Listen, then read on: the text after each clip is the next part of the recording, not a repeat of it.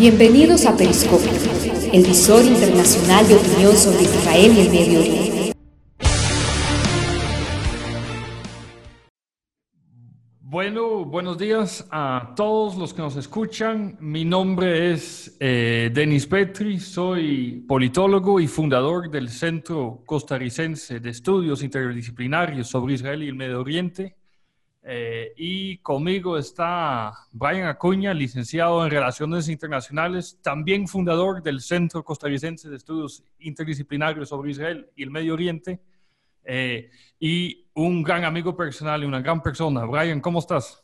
Hola, Denis. Eh, un saludo a todos. La verdad, muy interesante esta nueva iniciativa, que es parte también del trabajo que estamos haciendo en el centro desde hace casi un año, creo, más o menos. Sí, por supuesto. Bueno, estamos aquí desde Costa Rica, eh, Costa Rica donde hay muchas personas que actualmente tienen influenza, eh, pero nosotros queremos tener influencia, ¿no es cierto, Brian? Sí, bueno, me, sumo a los, a los dos grupos en realidad, porque sí, tengo de las dos. No importa, no se nota.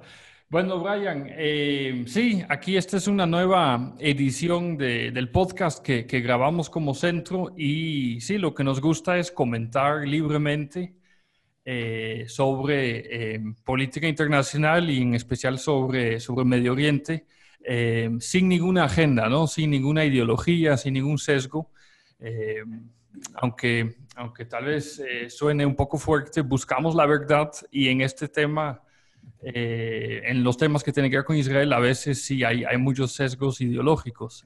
nosotros queremos ofrecer una perspectiva, pues primero desde Costa Rica, Em, pero también una perspectiva totalmente em, abierta y neutra, ¿no? Sí, la idea es eh, poder mostrar varias caras o varias perspectivas de un mismo tema y de esa forma que la gente pueda irse creando criterio. Obviamente no, eh, no vamos a decir que somos 100% neutrales, pero por lo menos vamos a hacer el intento de eh, mostrar un panorama lo más neutral posible. Correcto, correcto. Bueno, entremos en materia. Seleccionamos un par de eh, noticias que, nos gustaría comentar. Eh, la primera es eh, una entrevista con el comunicólogo mexicano Berle Borowski, que se llama Violencia a través de los textos. Brian, no sé si quieres introducir un poco este, esta entrevista.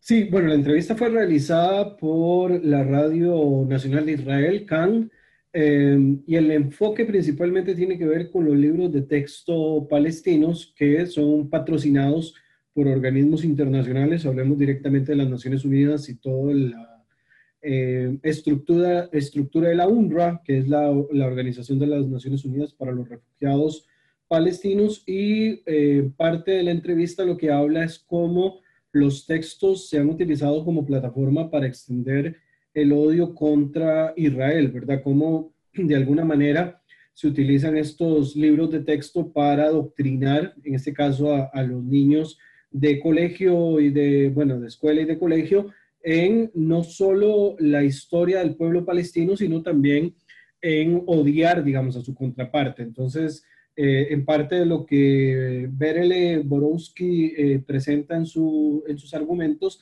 es cómo, digamos, la utilización de, algún tipo de material y algún tipo de lenguaje lo que hace es, de alguna manera, perpetuar eh, todas las posiciones ideológicas de odio que puede haber, digamos, dentro de un grupo contra eh, su contraparte, ¿verdad? Sí, escuché la, entrevista completa. Ahora vamos a poner un, extracto pequeño de, de, esa entrevista, pero lo que me llama la atención es que, no estoy seguro, pero creo que en la entrevista él no menciona la palabra propaganda, pero realmente aquí se trata de, propaganda, ¿no? Bueno, él habla mucho de adoctrinamiento. Em, de hecho, a la periodista le cuesta decir la palabra adoctrinamiento, me acuerdo de eso. No es una palabra fácil, pero em, em, no, no menciona la palabra propaganda como tal.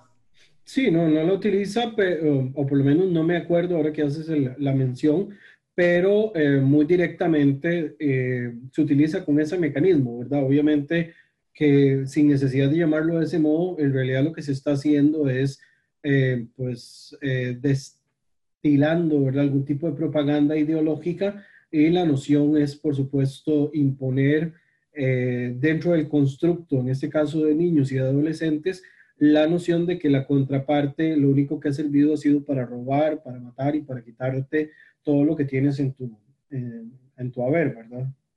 Sí, por supuesto. Hay, hay muchas cosas que, que, podemos sacar de, de esta entrevista. Ah, tal vez antes de escuchar el, el, extracto, creo que es válido subrayar que, que aquí bueno, nosotros al difundir esto nos unimos un poco a la, la denuncia ¿no? de, de, esta práctica de, de, propaganda, de adoctrinamiento, de influencia de, em, y de, manipulación del eh, sistema educativo em, para, para, transmitir pues, mentiras, ¿no? Y esto después eh, tiene eh, evidentes consecuencias porque esto genera mucho odio y el odio lleva a la violencia y, y, y bueno, esto hace que el conflicto eh, palestino-israelí pues, solamente se incrementa, ¿no? Eso es una, una denuncia eh, a la cual yo creo que nos podemos sumar em, y, pues basado en esa investigación que, hace el, señor Borowski. Em, pero también, eh, Brian, me, gustaría preguntarte, em, porque hemos escuchado indicios ¿no? sobre, sobre esto, que, que ese tipo de propaganda en la educación también se da eh, en, otras partes del mundo, ¿no? Eh, también en, Centroamérica y en, Costa Rica. ¿No es así? Sí, digamos, este, podríamos decir que de alguna manera siempre hay posiciones ideológicas que se venden de manera propagandista, ¿verdad? Perdón.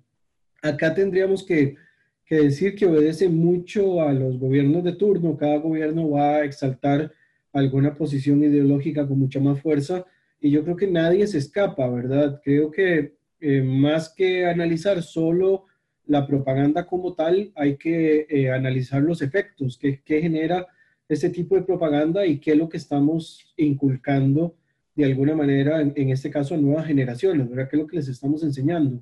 No sé qué tan profunda podríamos decir que es la propaganda a nivel costarricense en este caso, pero a nivel latinoamericano en general, sí, digamos, en los últimos años ha habido un crecimiento de querer adoctrinar en algunos esquemas o en algunas posiciones ideológicas que no vamos a decir que estén bien o mal, pero en definitiva obedecen propiamente a una agenda política de querer, digamos, meter por la fuerza algunos pensamientos y, doctrinas eh, de carácter político, social y, demás, ¿verdad? De nuevo, no caemos en, el, en la ambigüedad de bueno o malo, pero sin ninguna duda sí estamos delante de eh, posiciones donde de manera insistente eh, nos quieren pues eh, adoctrinar, ¿verdad? con ciertos aspectos y ciertos este, pues, temas que podríamos decir que son ideológicos, sociales, de, dignos, digamos, de esta, de esta generación.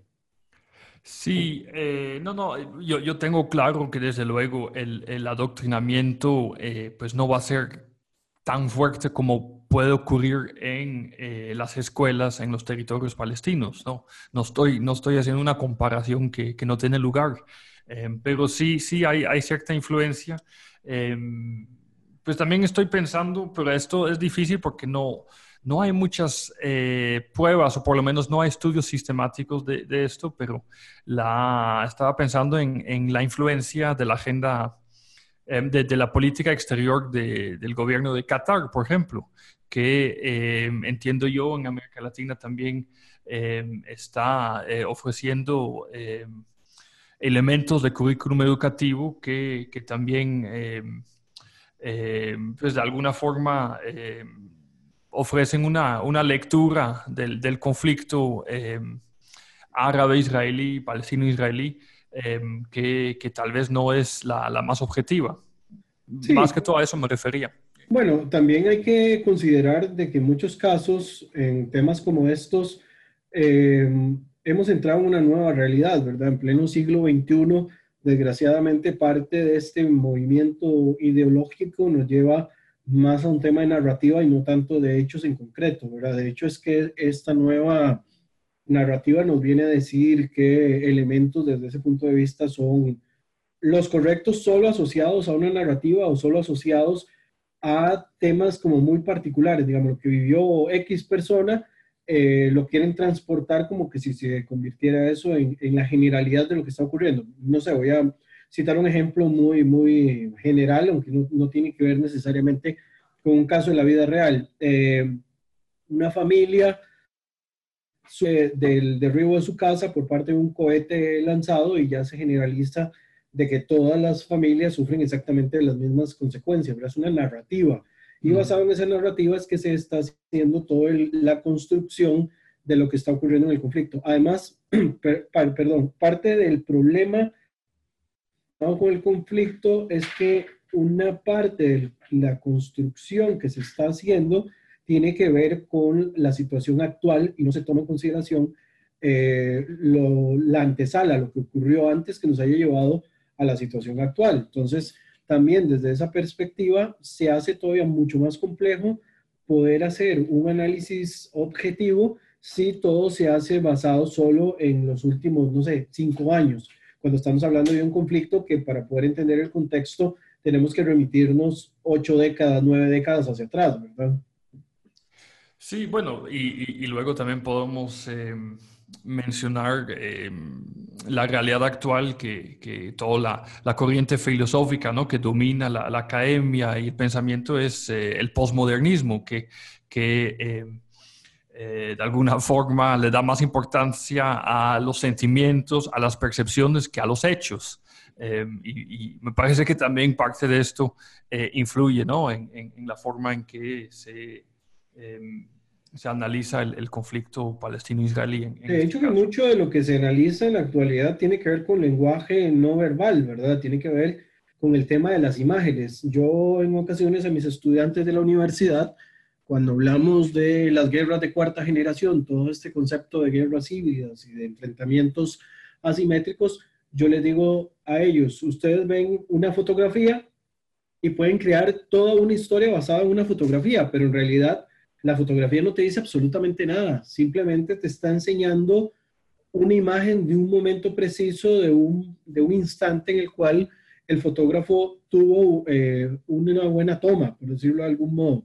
Pero no hay, digamos, toda una historia detrás o no hay una conceptualización de qué es lo que ocurría anteriormente que llevó a ese hecho. En la actualidad lo que vende mucho son las imágenes ya fabricadas, o sea, cuando ya te dan un producto final que te viene con, un encabezado, con un pie de página que te vienen a, dar ya una perspectiva. Es el, grave, digamos, problema que tenemos en la actualidad, que pese, perdón, a tener tanta eh, posibilidad,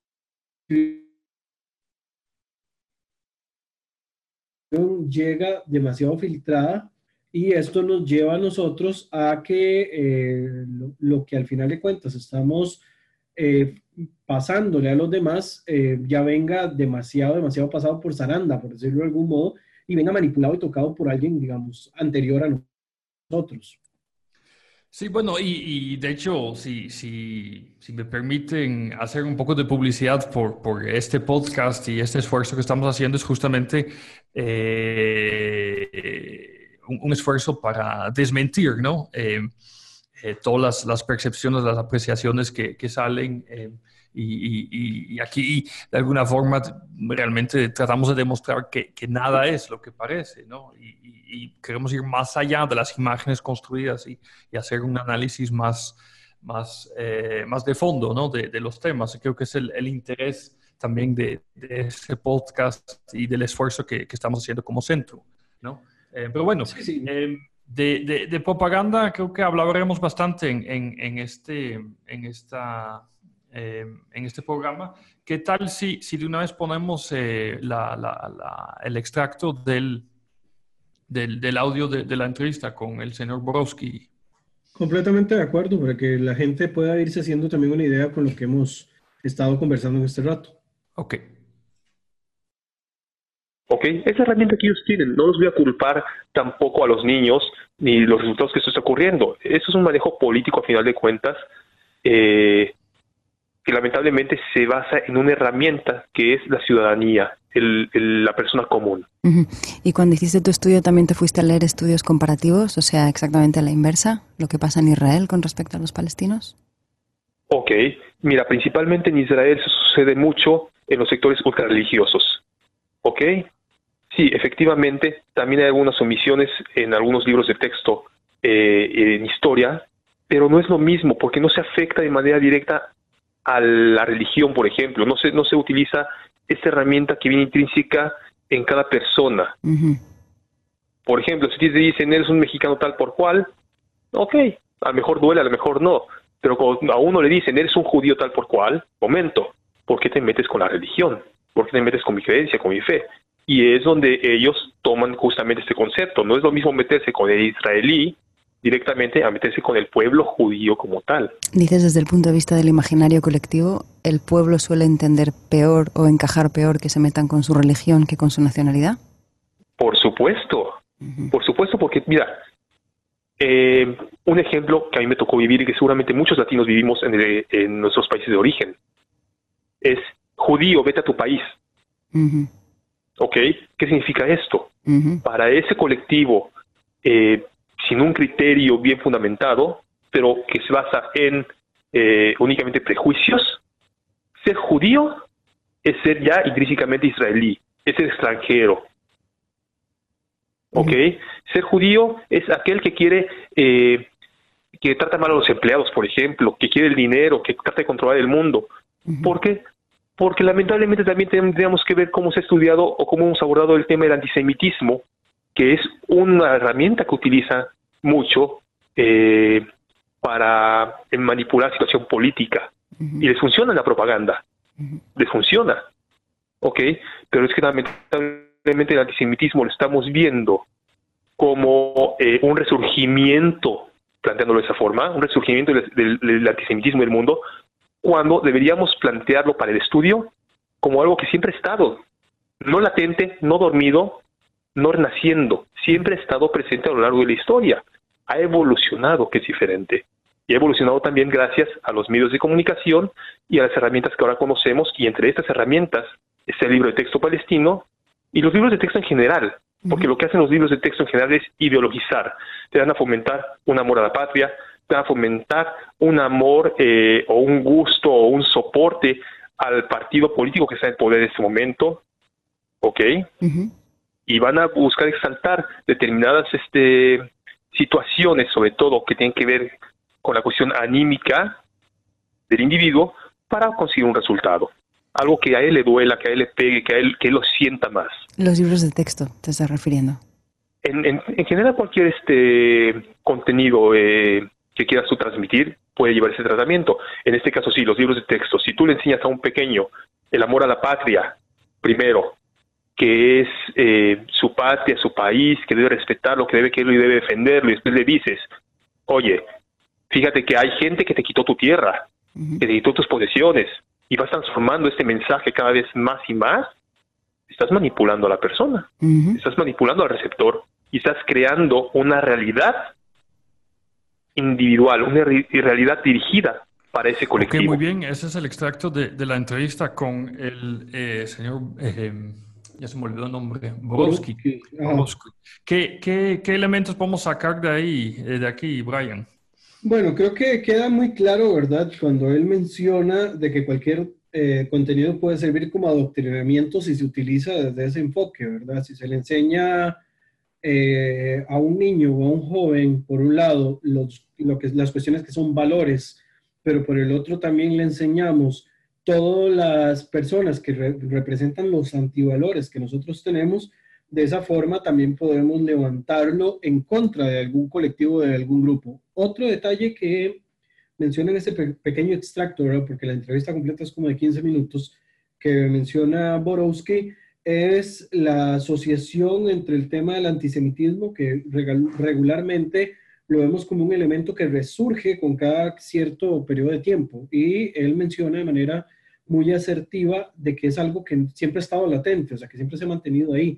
No es que resurge, no es que, no es que desaparece y reaparece como, como por arte de magia, sino que es algo que se mantiene ahí, lo que va haciendo es que va mutando, va adquiriendo nuevas formas. Entonces, eh, el tema del antisemitismo que se ha abordado de manera incorrecta eh, o que no se le ha afrontado en la forma educativa que tiene que ser. Y por último, también asociado con el tema del antisemitismo, es que todavía seguimos manteniendo los mismos prejuicios antisemitas latentes y, existentes, ¿verdad? Como la idea de que a alguien se le insulte, se le diga que es judío, ¿verdad? Como dándole a entender de que es extranjero, que no tiene que ver con la realidad inmediata en la cual se está desarrollando. Eso como tres grandes eh, aspectos que pude destacar de estos casi cuatro minutos, ¿verdad? Que dura este, esta parte de la, de la entrevista que, como les dije, completa, dura unos 15 minutos en total y, y que recomiendo eventualmente que lo puedan escuchar. Creo que vamos a compartir algún enlace para que lo puedan escuchar completo. Sí, sí, no, no, esto creo que son, son puntos muy, muy, muy valiosos. Em, quería em, conversar un poco más sobre, sobre el tema de la, la distinción ¿no? entre judío, el concepto de judío y el concepto de, israelí, em, porque, porque creo que eh, muchas veces no se entiende y efectivamente se, se malinterpreta o puede ser la consecuencia de una, una visión ideologizada, em, pero em, vamos, el, el, concepto israelí realmente a lo que se refiere es a los ciudadanos políticos del Estado de Israel, eso es lo que, a lo que se refiere. No estamos hablando de israelitas, porque también se usa esa palabra que, que ya esto es, es un... Eh, es una apelación que se refiere al, al, al, pueblo histórico, bíblico, por así decirlo, eh, que sí tiene una conexión con, con, con los israelíes, pero, pero sí se, se, se, em, usa una palabra diferente porque realmente se, refiere a una realidad eh, diferente, si bien hay una continuidad histórica ¿no? entre los israelitas y los israelíes, pero, pero sí, sí son dos conceptos distintos. Em, y en Israel hay ciudadanos de diferentes eh, grupos étnicos o, y, y, religiosos. La mayoría efectivamente son judíos, Em, pero, pero así pueden haber eh, eh, también ciudadanos árabes o de, otras etnias. Em, y eh, de hecho que hay muchos judíos viviendo en el mundo. Bueno, el, señor Borowski entiendo que también es, es, un judío, pero un judío que es ciudadano mexicano. Em, luego, también más adelante hablaremos de, del señor eh, Jared Kushner, que es el, quien es el, el, suegro del presidente de Estados Unidos, Donald Trump. Eh, él también es judío, pero es norteamericano, es un ciudadano de Estados Unidos. Y, y, no es israelí como tal. Ahora, los judíos pueden aplicar a, y solicitar la ciudadanía israelí si deciden, deciden ir a instalarse allá, haciendo aliyah, como, como se, se, eh, se, identifica a las personas que, deciden emigrar a, Israel, eh, pero, pero, pero no son necesariamente, no son, no son israelíes estas personas, esos ejemplos. Y no quiere decir que por lo tanto tengan un sesgo eh, a favor de Israel, que son parte de la conspiración judía que también denuncia Brodsky eh, para, para, dominar el mundo y, demás. ¿no? Creo, que, creo que es una distinción básica, pero, pero esencial que hay que hacer.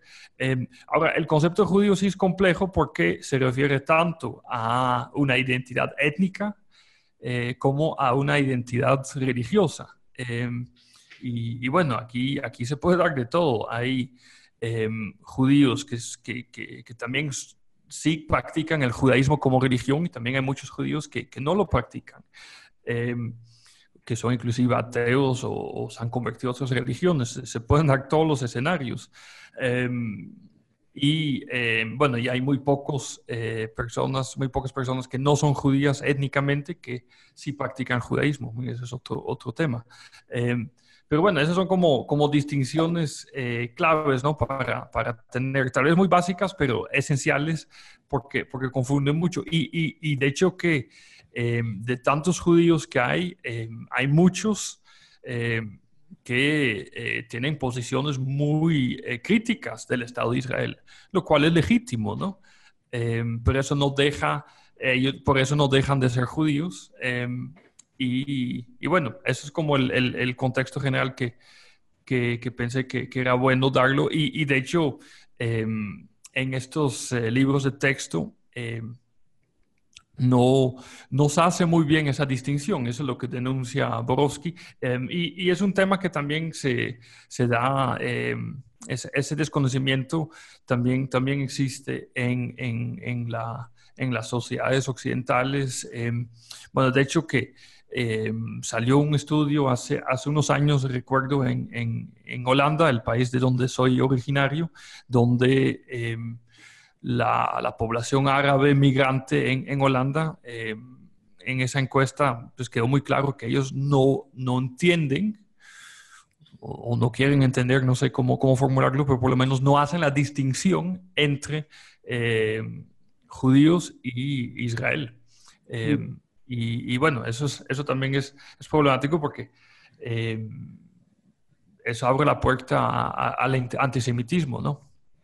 Sí, porque principalmente al no saber hacer una distinción entre lo que es político de lo que es étnico religioso, pues ahí este, estarías incurriendo eh, automáticamente en, un, en una falsa aseveración, ¿verdad? Si bien podríamos decir que hay una serie de judíos que no necesariamente comulgan con todo lo que aparece dentro del Estado de Israel, yo creo que esto es irrelevante para aquellos que al final de cuentas quieren meterlos a todos en el mismo saco, ¿verdad? Em, desgraciadamente podríamos decir que en ocasiones parte de, esta, de estos nuevos críticos de la, del mismo pueblo judío que critican el Estado de Israel es como para que los intenten desvincular de lo que es el aspecto político y eso quizás podría ser un error, porque al final de cuentas, eh, entre los grupos de quienes quieran discriminar a los judíos siempre los van a discriminar se sientan o no se sientan identificados con, con el, el Estado de Israel, ¿verdad? Aunque bien hiciste ahí la aseveración de cuál es la diferencia entre ser israelí desde un punto de vista jurídico, ¿verdad? Que eso tiene que ver con un esquema del Estado moderno de Israel y lo que es ser judío, ¿verdad? Que para esto lo que existen se llaman las leyes del Alajá, que es la ley eh, judía, y que no necesariamente ni todos los judíos estén deseando irse a vivir a Israel, ni todos tampoco califican para poder irse a vivir a Israel, ¿verdad? Que para esto hay todo un tema político y, social ahí de por medio, pero sin ninguna duda sí es este, importante poder entender todas eh, estas diferencias por cuanto el Estado de Israel es un Estado judío, ¿verdad? No es un Estado israelita desde un punto de vista histórico religioso, por cuanto también habría que hacer todo un análisis bíblico de qué significa ser israelita, aunque abiertamente es, es comprensible, ¿verdad? Que, muchas veces esto genere un poco de, eh, pues, de confusión entre las personas que van eh, involucrándose poco a poco dentro de la temática.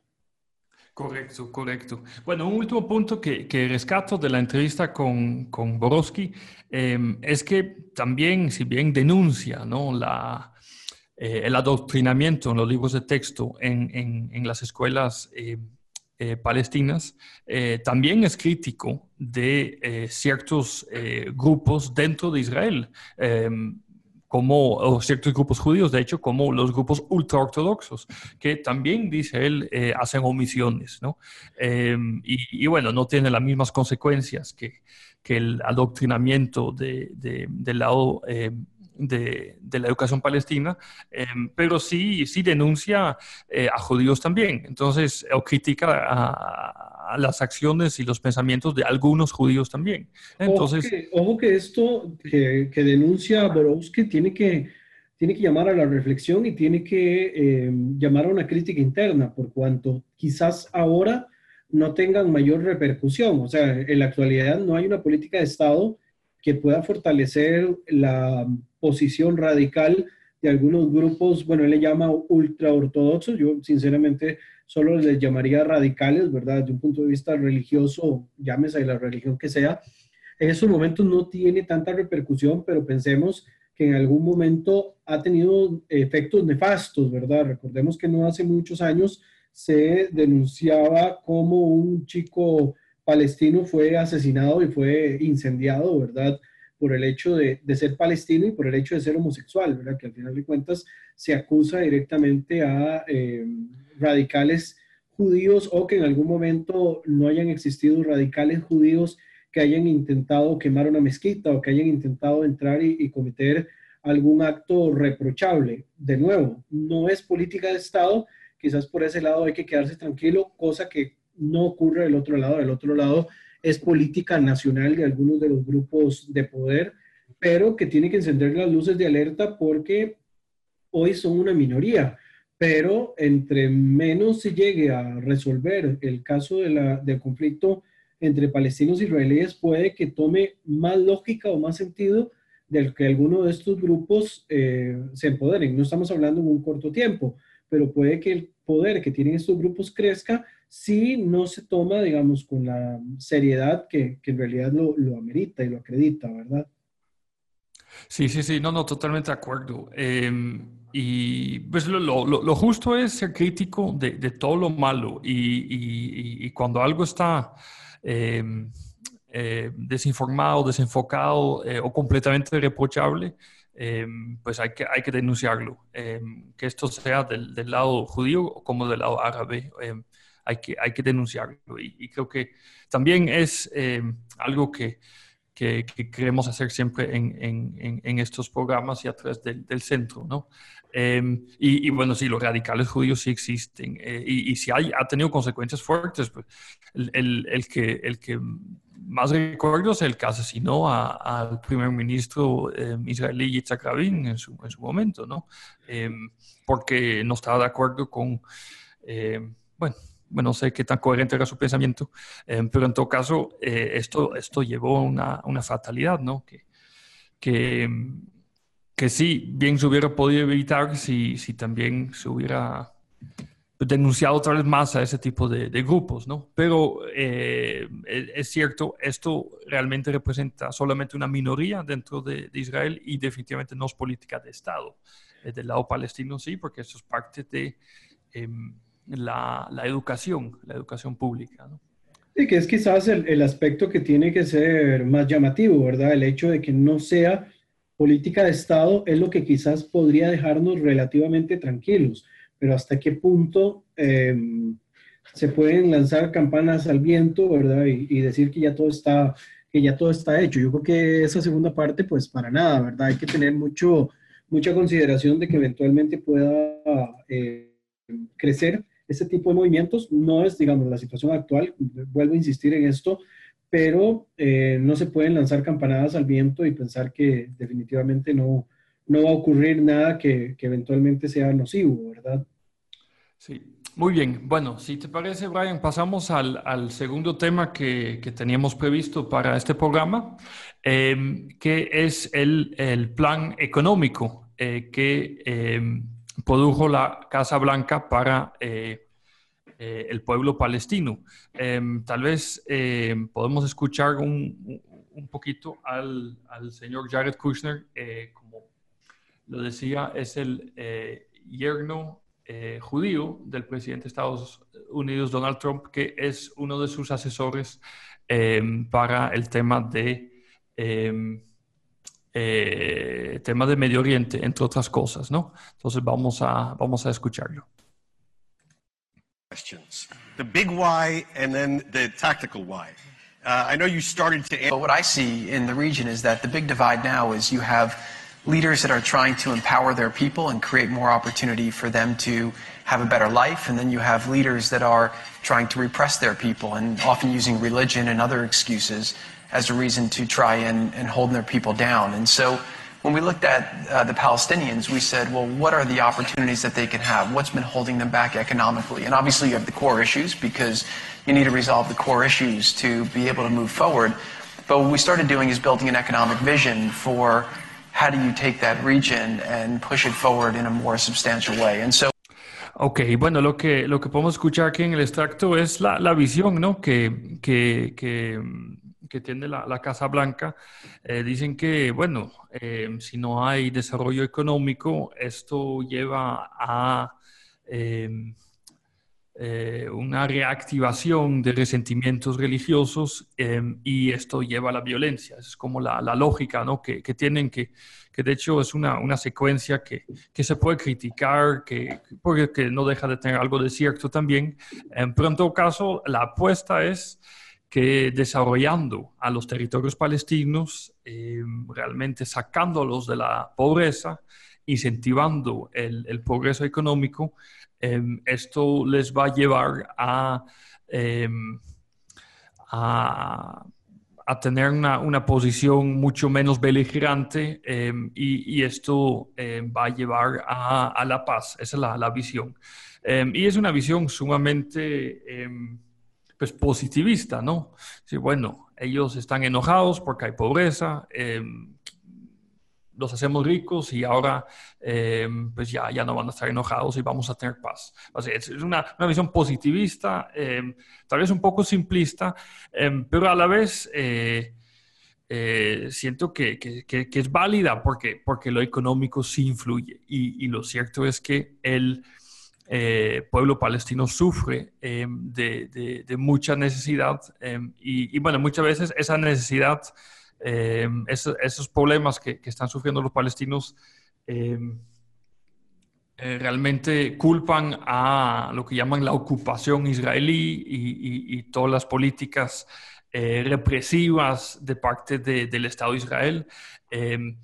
Y, creo que este es un otro, otro ejemplo, de hecho, de, Em, manipulación y de, propaganda, porque realmente em, los que em, están oprimiendo al pueblo palestino son los mismos, las mismas autoridades palestinas. ¿no? Esa es la lectura que, yo hago y de hecho que las autoridades palestinas rechazaron de plano ¿no? la propuesta de, eh, de, Jared Kushner en, nombre de la, de la, Casa Blanca de, Estados Unidos. hay mucho más que, decir, pero tal vez, Brian, un, un comentario. Sí, bueno, 50 mil millones de dólares, ¿verdad? Fue lo que se había ofrecido inicialmente en temas de infraestructura para tratar de, empezar con este proyecto. Igual es un proyecto que apenas está dando sus primeros pasos. Están reunidos en, en Bahrein, ¿verdad? En esta semana, eh, tratando de ver en qué, en qué beneficia. Yo soy muy escéptico. Eh, no voy a decir que soy pesimista, ¿verdad? A veces procuro decir que más bien soy un optimista informado. Creo que muy, este, muy lejos de cualquier posibilidad eh, de paz, el proyecto pues no es tan descabellado, pero en cierta manera hay que decirlo de que una paz económica que ya de todas maneras ha ido cambiando un poco la, situación de una parte de los palestinos, principalmente los que viven en la margen occidental, eh, una paz económica sin una posibilidad de que los palestinos tengan su propia eh, soberanía, creo que no va a llevar a nada, ¿verdad? Al final de cuentas, la autonomía sin soberanía no, no va a ser rentable. Igual, digamos, no vamos a echarle las culpas completamente al plan de Kushner. El plan de Kushner está muy bien planteado desde un punto de vista económico y de infraestructura y se está buscando toda la inyección de capital había y por haber entre el mundo árabe y otros eh, donantes. No vamos a culpar del todo tampoco a Israel, hay que pensar también de que la, la situación actual de dominio de ciertos territorios son un resultado de, de, una situación beligerante anterior, ¿verdad? Esto creo que lo tenemos muy, muy claro, pero tampoco vamos a culpar 100%, o mejor dicho, en este caso no vamos a descartar 100% sentar responsabilidades sobre las autoridades palestinas que no han tenido avances ni han tenido propuestas o contrapropuestas convincentes eh, que vengan a tratar de poner una visión distinta a solamente decir que no, ¿verdad? Eh, decir que no es sumamente sencillo y creo que ha sido la, la, tónica que desgraciadamente ha existido dentro de los liderazgos palestinos, no, no debería de no existir un no, pero ese no debería venir acompañado con una contrapropuesta, que es lo que no, no se ha visto hasta este momento. Entonces hay que sentar una responsabilidad, en este caso siento la responsabilidad principalmente entre la Autoridad Nacional Palestina, ya que por lo menos del lado de Gaza lo han tenido un poco más claro qué es lo que ellos quieren y en definitiva lo que ellos no quieren es negociar con Israel, entonces han sido un poco más transparentes en esto, pero en el caso de los palestinos que lideran la margen occidental, eh, ese no no ha venido acompañado de nada, ¿verdad? Simplemente ha sido el no por el no mismo y no, no han hecho ninguna propuesta. A eso sumarle de que el liderazgo palestino está fuertemente desgastado y que no, este, no se espera que vaya a haber muchos cambios con lo que le queda de vida y de liderazgo Mahmoud Abbas. Por lo tanto, eh, creo que va por dos lados, ¿verdad? Ni, ni, por un sector se puede esperar de que solo económicamente impulsando y sin un tema de soberanía se pueda lograr mucho y por el otro tampoco se puede esperar que con el liderazgo actual palestino se pueda avanzar lo suficiente. Entonces creo que eh, están poniendo la barda muy arriba en este proyecto de los Estados Unidos, aunque muchas cosas podrían cambiar dependiendo de la presión que el mismo mundo árabe le pueda hacer directamente a los, a los liderazgos palestinos. Como que les digan, agárrense de estos y no nosotros mismos vamos a encargarnos de que se les corten los suministros. Yo creo que por ahí, digamos, podría entrar la presión, pero eh, yo creo que sin verme muy pesimista, que el proyecto puede ser más ambicioso de lo que en realidad puede proyectar y que pueda generar. Sí, bueno, los, los, palestinos de una vez, eh, los líderes palestinos de una vez han rechazado el, plan, ¿no? Y diciendo que, que, Palestina no está a la venta, ¿verdad? Con ese tipo de, de, declaraciones eh, que, que, tienen cierto tono eh, populista.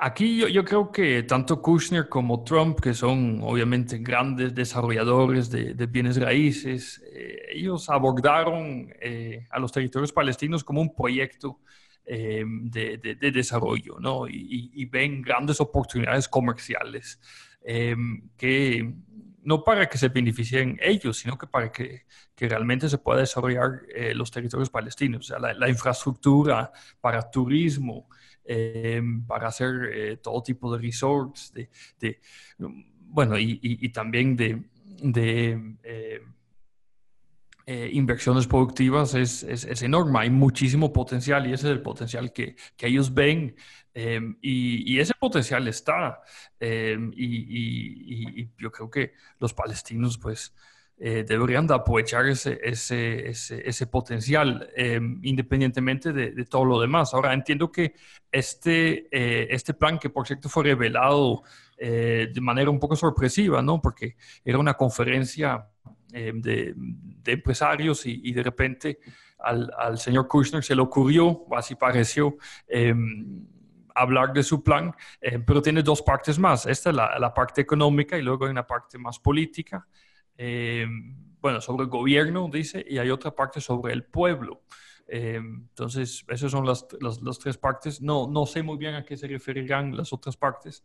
Pero bueno, en todo caso, pues suena ambicioso, pero tampoco lo es. Aquí, aquí realmente hay, em, hay, hay potencial económico, comercial para, para, los palestinos, pero bueno, obviamente eh, de lo que no se habla y es, eh, tal vez es bueno que, que se aborde el, el, tema desde otra perspectiva, pero no se habla de la parte política, las diferencias políticas entre eh, la población eh, palestina y, la población judía, esas son realmente em, las, las, principales.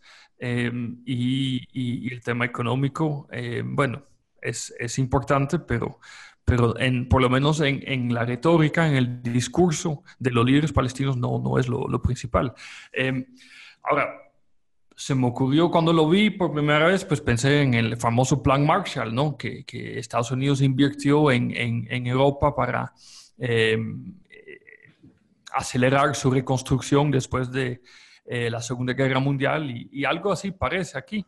Em, solo que esto en, en, Europa iba de la mano con eh, un diálogo político que, que, que llevó a la, a la consolidación de, de, una integración europea, un proyecto político. Em, Em, y, bueno, ahí funcionó, funcionaron las dos cosas. Hubo desarrollo económico y, también em, avance a nivel político, por lo menos eh, ya no hubo más, más guerras entre las naciones eh, europeas. Ahora, sí, pero ahí estamos hablando de, un proyecto occidental para occidentales. Acá estamos hablando de, de, otra realidad completamente distinta. Si, si lo viéramos desde un punto de vista económico, hay otro proyecto que está también ahí a la, a la vanguardia en temas económicos e infraestructura, que que es el proyecto que tiene China, ¿verdad? Con esta eh, cuestión de la nueva ruta de la seda y el proyecto One Belt One Road, ¿verdad? Ellos también tienen una de las rutas que pasa por ese sector y perfectamente calzaría desde la perspectiva china ese tipo de desarrollo económico. Lo que pasa es que, de nuevo, o sea, mm, es un punto de vista muy personal, que quizás una de las mayores críticas que se están haciendo al, al proyecto económico de Jared Kushner es que lo están viendo desde una visión solamente económica, no, no se ve, digamos, y creo que una de las críticas que se hacían en estos días a Kushner es que el propio Kushner casi que decía que él renunciaba a cualquier medida que implementara la visión árabe de dos estados para dos pueblos. Entonces, volvemos exactamente a lo mismo. ¿Qué hace, digamos, un grupo de estos con autonomía económica y, con, cierto, con ciertas facilidades desde el punto de vista económico si no tienen soberanía? Entonces, una autonomía sin soberanía, al final de cuentas, no se va a sostener a lo largo del tiempo, porque vamos a estar teniendo que pagar chantajes económicos una y otra y otra, perdón, y otra vez, sin que se llegue a algo más, más este, efectivo. Yo creo no, muy cierto, pero además aquí, digamos, el, el, el tema político se, se ignora de, de, forma tal vez un poco conveniente. Ahora, eh, estamos esperando que publiquen las dos eh, partes del plan que, que, faltan, ¿no? Pero la parte política aquí, aquí sí, sí, sí se ignora. Y a la vez yo puedo entender, porque la parte política se, ya se intentó y no funcionó. Entonces ahora vámonos por lo económico, seguro fue lo que pensó. Eh, pero hay, hay un aspecto aquí que, que no se puede eh, ignorar, es que uno de los meollos ¿no? del conflicto palestino-israelí tiene que ver con soberanía, pero sobre todo control de la ciudad eh, de Jerusalén, ¿verdad? Eh, y, y, de hecho, en todos los planes eh, propuestas de paz que se han hecho del lado siempre, eh, nunca del lado palestino, siempre han sido del lado o bien israelí o, o, o desde afuera, eh, pero todos los planes que se han hecho de división territorial, de, de reorganización, de to, todos los, todas las propuestas que se han hecho, pues no han contemplado el estatus de la ciudad de Jerusalén y este sigue siendo un, no negotiable, ¿verdad? Es un, un, punto que no, que no, que no, en, en, el cual ninguna de las partes quiere ceder. No, y, y mientras esto no se hace, eh, pues toda la parte económica y cualquier otra eh, propuesta, eh, por más buena que sea, no va, no va a funcionar. Pero hay otra cosa curiosa en el plan, porque dice Kushner, lo que, lo que leí es que, y, es, y aquí es la contradicción, dice que hay una condición para que se pueda implementar este, este plan económico y es que haya paz. Pero es, una plan, eh, pero es un plan para la paz, que presupone que haya paz. O sea, hay, como un, un, un, problema de lógica ahí en, en, el planteamiento, me parece a mí. Sí, porque al final de cuentas, digamos, se pueden empezar a implementar algunos de los proyectos, pero no van a ser lo suficientemente efectivos porque paz, digamos, a través de qué o cómo, porque, eh, no sé, me, me, planteas el tema de Jerusalén. Yo creo que Jerusalén son de esos temas que se pusieron en el, en el tapete de las discusiones cuando anteriormente no, no había muchas dudas, ¿verdad? Que la, la, ciudad tenía que quedar partida en dos, digamos, por algún lado, este, que eso era así.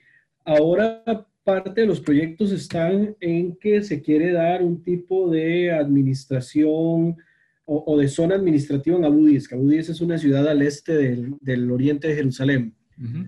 Pero no es, digamos, lo que directamente ellos están pretendiendo. Yo sé, digamos, y, y siempre he sido muy crítico en que, en que se quiere todo o nada, ¿verdad? Yo siempre he sido crítico de esa posición de querer todo o nada, pero de alguna manera en estos momentos les están dando menos que nada.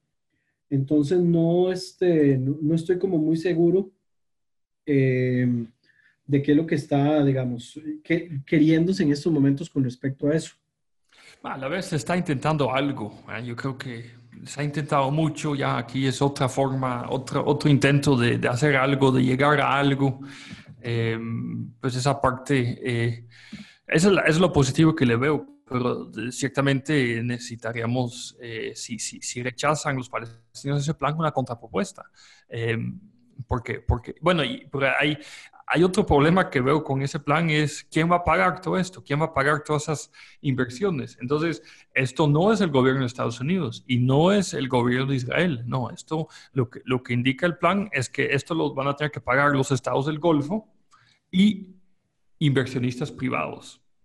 Bueno. Sí, eso sin duda, digamos, eh, la plata es lo que ellos están de alguna manera promoviendo, ver cómo la, cómo la sacan, ¿verdad? En este caso yo me imagino que lo que ellos van a querer es este, eh, que la plata salga de los propios países árabes que pasan patrocinando otro tipo de, de, situaciones, ¿verdad? Ahí de por medio.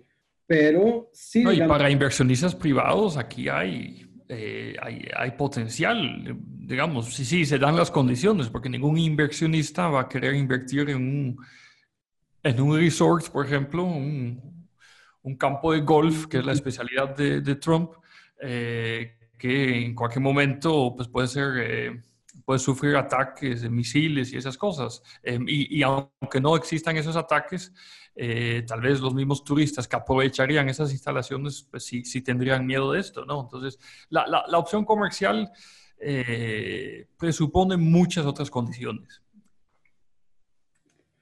Sí, yo, yo tengo mis dudas, o sea, yo no, no creo, a mí, digamos, la, la, parte que más me cuesta o que tengo más dificultad es el tema de la independencia económica sin soberanía, que al final de cuentas creo que esa es la, la parte que más me cuesta, y en especial porque ya políticamente de lo que se habla no es de crear las condiciones para una estatidad, sino un proceso de autonomía, o sea, crear que un territorio autónomo, vamos a crear una nueva eh, Barcelona eh, israelí o vamos a crear, no sé, un país vasco eh, en medio de Israel, no sé, sigo, digamos, teniendo mis dudas. Si fuera solo por plata, creo que los más favorecidos siempre van a ser las cúpulas, porque las cúpulas ahí, en especial las cúpulas palestinas que son altamente corruptas, ya han sacado la, la plata suficiente, pero creo que va más allá de solo un tema económico. Creo que si no se no se promueve un tema de soberanía, al final de cuentas el dolor de cabeza va a seguir siendo el mismo porque el chantaje eh, político va a seguir estando ahí presente. Ahora, el, tema de, la soberanía política, el, plan no dice que, no va a haber o que sí va a haber soberanía política. Simplemente dice eso, dejamos para después. Aquí nada más estamos hablando de lo económico, pero es una forma muy conveniente de, de evitar hablar de lo obvio, ¿no? Eh, me parece a mí. Pero, eh, Brian, yo me pregunto algo cuando veo todo esto. Eh, ¿Qué es lo que quieren los, eh, los ciudadanos palestinos? Porque la cúpula, pues parece que sí, son muy corruptas, como, como bien dices. ellos oprimen a su propio pueblo, los mantienen en una situación de pobreza, no se han vuelto a, a sentar en la mesa de negociación para, para la paz.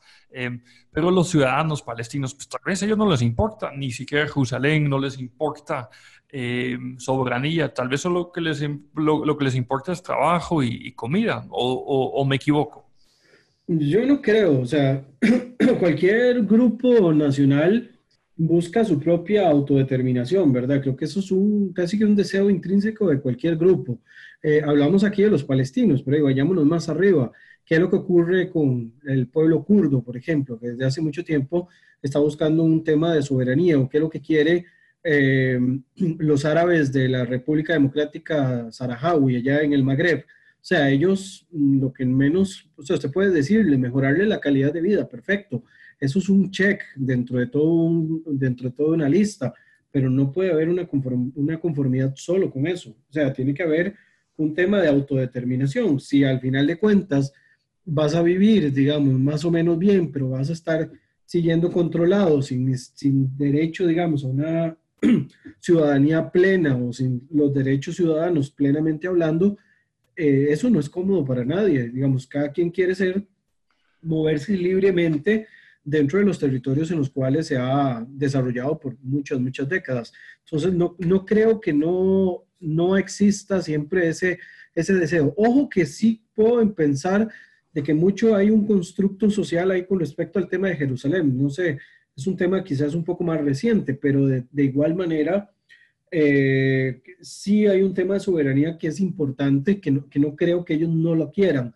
sea, si quieren mejorar su calidad de vida, eso no lo puedo negar, pero creo que también el tema de la soberanía es, es, un, es un paso importante que la propia población palestina debe estar deseando poder eh, obtener en algún momento.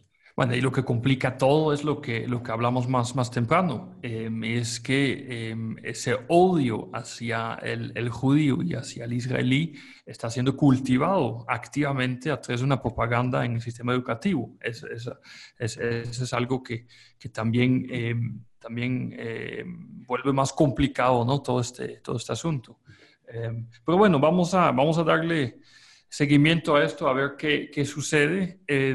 Seguimos con, con el, eh, el, siguiente punto. Brian, seleccionaste un artículo eh, del Correo del Golfo eh, que dice que cada vez más árabes le dan la espalda a la religión. bueno, ¿qué, cómo, ¿cómo ves ese estudio? Bueno, me parece interesante. Es un estudio que hizo la BBC en árabe.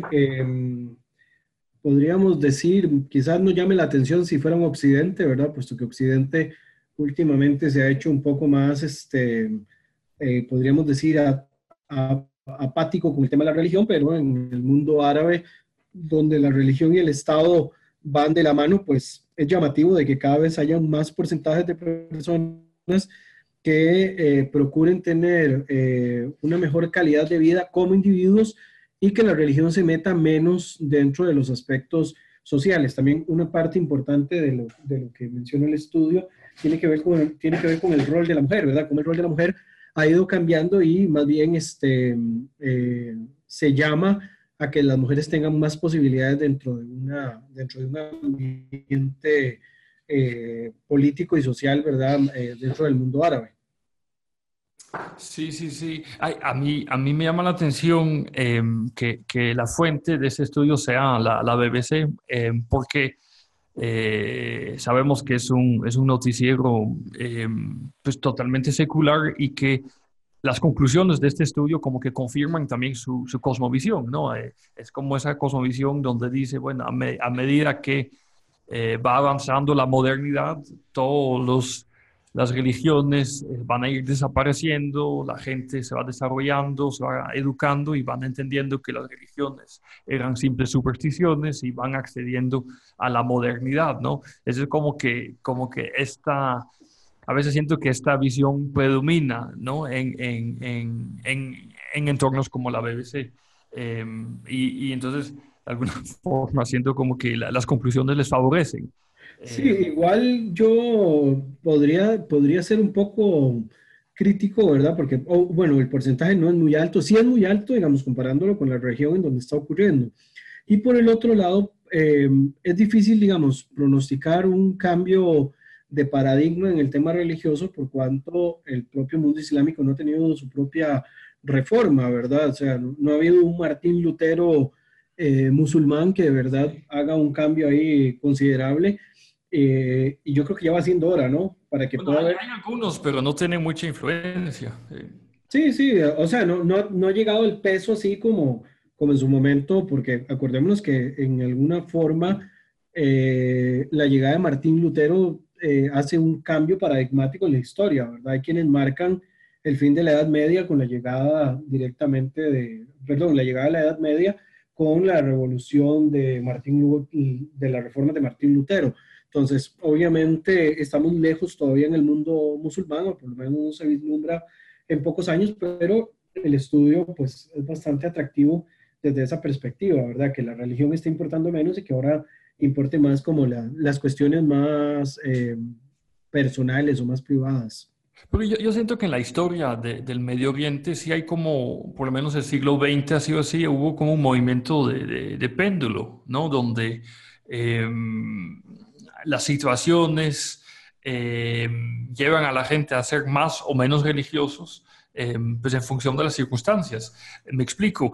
Eh, se, intentaron primero gobiernos pues, más nacionalistas, más socialistas, ¿no? Esto fue, por ejemplo, el caso de, de, Nasser en, en, Egipto.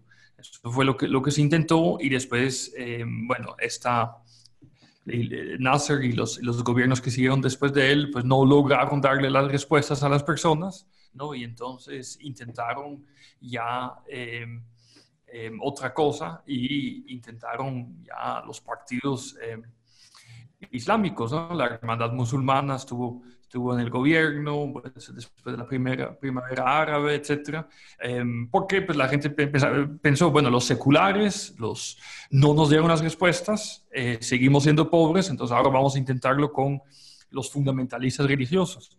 Eh, y cuando ya bien rápido se dieron cuenta que, que, tampoco le daban las respuestas, eh, pues volvieron con los seculares. Pero es como un movimiento de péndulo. No sé si, si se puede inscribir este, este estudio también en, dentro de una perspectiva así. Sí, yo creo que ese, ha sido como, ese fue como la manifestación en la mayoría de los países donde se dio la mal llamada primavera árabe, ¿verdad? Donde buscaron la respuesta entre los grupos religiosos. Creo que en el único país que hubo un cierto éxito del movimiento religioso fue en Túnez, ¿verdad? Y aún así, en Túnez, el movimiento religioso tuvo que optar por un tipo de secularización, porque tal y como iba con, con el movimiento religioso tan este, marcado, no iba a tener éxito, ¿verdad? Al final de cuentas, eh, en Túnez se tuvo que regresar a una situación de, que se mantuviera la fuerza de los, eh, de los laicos, porque si no el país económicamente se estaba yendo en picada. Recordemos que Túnez es un país que depende del movimiento turístico y con la llegada de los eh, islamistas que intentaron hacer también reformas, eh, estaban espantando, ¿verdad?, a su principal fuente de, ingresos. Entonces, los islamistas tuvieron que ceder y las famosas reformas islámicas que tanto se contemplaron que, que podían resultar en, Túnez, pues al final de cuentas eh, tuvieron que echarse para atrás, ¿verdad? Y, dar paso a los laicos a tener poder, aunque lograron siempre, los religiosos algunos pasos a favor de, sus, de su movimiento, como por ejemplo de que se garantizara que el Islam era la religión del Estado, aunque se permitía la libertad de culto de otros movimientos. Y en Egipto, ¿verdad? Que, que es el otro ejemplo que siempre se viene al, pues a la palestra. Ahí vimos un movimiento islamista, ¿verdad?, que intentó reducir los poderes del ejército y que al final de cuentas eso llevó a que se diera una rebelión por parte de los militares y que se ocasionara, digamos, que, que regresara un militar al poder, ¿verdad? Como lo es en este caso Abdel Fattah el-Sisi. Sí, sí, sí. Bueno, igual los, los, eh, las conclusiones del estudio son ambivalentes porque eh, pues siguen demostrando bastantes eh, aspectos, bueno, hay aspectos positivos, pero también tiene que, siguen, siguen habiendo perspectivas o percepciones más, más machistas, ¿no? Que se pueden denominar como tal. Pues, por ejemplo, el hecho que ahora las mujeres en, en, en Arabia Saudita tienen eh, permiso para, para manejar eh, automóviles, pues, pues no sé si esto realmente em, cambia la forma en que se trata a la mujer. Es un cambio positivo. este cambio, es, en el caso de Arabia Saudita, este cambio de que las mujeres puedan manejar, más que promover un tema de igualdad, lo que está haciendo es un tema de reactivación económica, porque em, viendo, digamos, la limitación que tiene ahora Arabia Saudita ante la dependencia solo de, eh, de temas eh, asociados con eh, la explotación de hidrocarburos. Entonces, lo que están viendo es una diversificación económica. De hecho, hay una, una agenda que se llama la Agenda 2030 de todos los países del Golfo, se incluye Arabia Saudita. la idea de ellos es diversificar la economía. Para usted poder tener diversificar, diversidad en la economía, necesita obligatoriamente de que todos los factores de producción generen. En este caso, si las mujeres no generan, entonces eh, no, no, hay reactivación económica. Para que las mujeres generen, tenés que darles la posibilidad de que por lo menos puedan manejar. Y para que ellas manejen, como en Arabia Saudita era tan restringido y tenían que salir con un hombre, tienes que levantar todas esas normas eh, religiosas que impedían de que las mujeres pudieran salir solas a, a manejar, ¿verdad? Entonces, yo creo que en el caso de Arabia Saudita, más que un tema de igualdad o que se esté cambiando el paradigma religioso, en el punto muy, muy este, específico de Arabia Saudita, ahí sí tiene que ver con un tema de eh, funcionalidad para la reactivación económica que ellos están promoviendo. Creo que en este caso Arabia Saudita e Irán quedan por fuera del estándar del estudio. Sí, Vamos a dar el ejemplo, pero sí, sí, la, interpretación utilitarista se puede hacer de, de, esta medida en, en, Arabia Saudita. Igual se sabe que en Arabia Saudita, en Irán también, con más razón, la ciudadanía realmente odia a, a los religiosos, odia a la, a la, dictadura teocrática, ¿no? Hay, hay, hay, también una diferencia muy, muy grande ahí. Eh, pero bueno, lo, lo que nada más quería acotar es que si bien hay tal vez algunos elementos que eh, se pueden considerar como positivos, hay otros que, que, realmente no lo son. O sea, por ejemplo, eh, el tema de los asesinatos por honor, pues se sigue siendo, sigue recibiendo bastante apoyo. Eh, que de hecho que en el marco del, del centro habíamos hecho un, un, pequeño informe, ¿verdad?, sobre el tema de asesinatos de honor y, y del rol de la mujer, que lo habíamos hecho para el, para el mes de, del de la mujer, ¿verdad? Habíamos hecho... Agreguemos el enlace a, este, este informe aquí en, en, cuando publicamos el, podcast. Em, pero, pero sí, o sea, bueno, el tema de, la homosexualidad también, hay, muchas cosas. Eh, si, esto lleva realmente un empoderamiento de la mujer, no, no lo sé. Eh, hay otra cosa con las encuestas em, que hablan de, bueno, la, sí, que, que, que esto Em, la, empresa que, fue contratada para hacer la, investigación se llama el, Barómetro Árabe. Bueno, yo recuerdo el, eh, la Corporación Latino Barómetro, ¿no? que, que, es una encuesta también de percepciones que, que se em, eh, utiliza bastante en el contexto latinoamericano y que, y que, y que tiene em, pues bastante, bastante uso y difusión en los medios. Una crítica que siempre se le hace a esta encuesta del Latino Barómetro es que em, solamente em, refleja las percepciones de las personas en zonas urbanas em, y las personas que se toman la molestia de atender el teléfono, porque creo que las, eh, las encuestas las aplican por, por, teléfono. Me pregunto lo mismo aquí. El barómetro árabe, pues ellos eh, conversaron con con toda la población, eh, solamente con la, población educada, con la población eh, o, también con la población eh, en áreas rurales, porque desde luego que los prejuicios en contra de la mujer, pues pensaría yo que, estarían mucho más pronunciados en, las, zonas rurales, ¿no? entonces, todo esto, pues lo digo para, para formular la, pregunta. ¿Qué tanto nos dice esta encuesta, esta investigación? ¿Qué, tan, qué, tanto nos, dice? Porque la impresión mía es que eh, realmente no es tan significativa. Muy bien, aquí seguimos con eh, el siguiente tema que les preparamos que eh, tiene que ver con las acusaciones o tal vez sea propaganda, conectando con el tema que, que hablamos anteriormente, eh, las acusaciones eh, de parte de palestinos que son de religión cristiana. Recordamos que no todos los palestinos son musulmanes, ¿no? Hay, hay una buena parte de, de la población eh, palestina que es cristiana, de diferentes confesiones, em, y, em, y bueno, ellos em, alegan sufrir persecución, sufrir necesidad, sufrir muchos problemas. Em, y lo que llama la atención es que em, le eh, echan la culpa más que todo a, eh, al Estado de Israel y a su ocupación y al ejército em, israelí.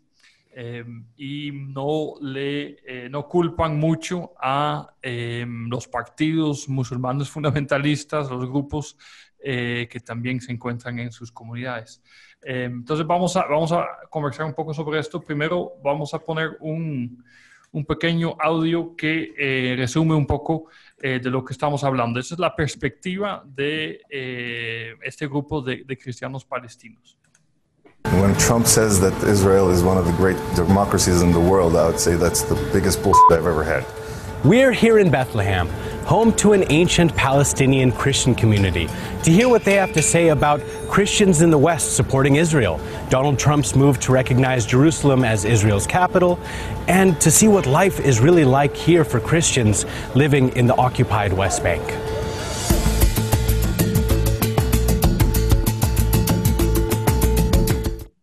Bueno, no podemos ponerles el, audio completo, pero en el audio salen testimonios de diferentes eh, personas eh, que se identifican como cristianos palestinos que eh, critican la ocupación israelí como la causa principal de, todo el sufrimiento que, ven, que, que viven.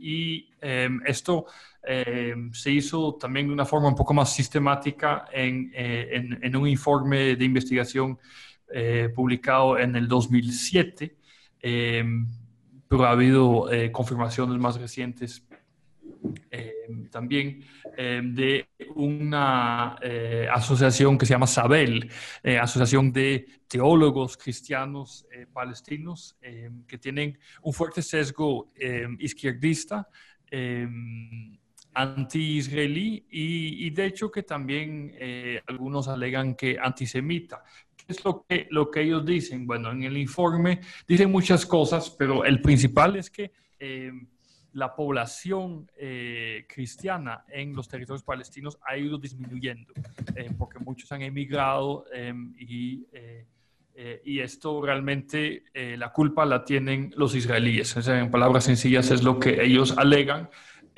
Y bueno, se pueden sacar muchos, muchos más temas de, esto, pero pero ese es como su, argumento principal.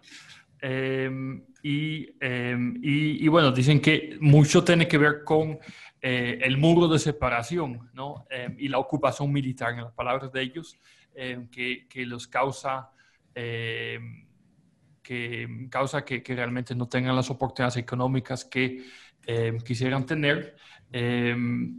Y, y, bueno, sí, esta es la acusación que hacen y, lo documentan aquí con, con estadísticas y, otras cosas.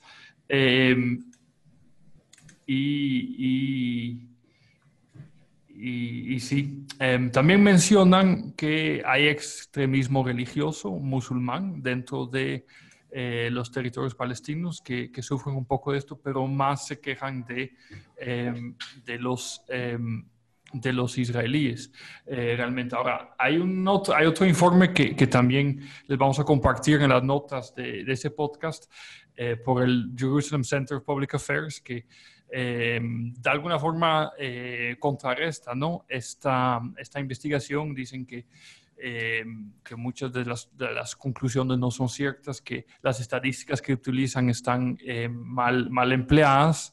de hecho, consideran que el cálculo que se hace eh, de que la población cristiana de los territorios palestinos disminuyó no, no, no es correcto porque ellos, eh, eh, según ellos, sabe el uso estadísticas equivocadas y que las manipuló también.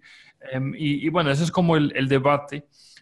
lo que sí es cierto es que los cristianos palestinos, muchos de ellos sí están eh, muy, muy eh, inconformes con, con Israel em, y, y, pues acusan a, la potencia de ocupación de, persecución. Entonces, bueno, ese es como el, el, panorama. No sé, eh, Brian, si, si, si, deseas comentar un poco sobre, sobre esto. Bueno, desde esta perspectiva, creo que em, no, o sea, es como muy complejo, ¿no? Lo que pasa es que creo que en este caso la persecución de los cristianos de Belén, en este caso, ¿verdad?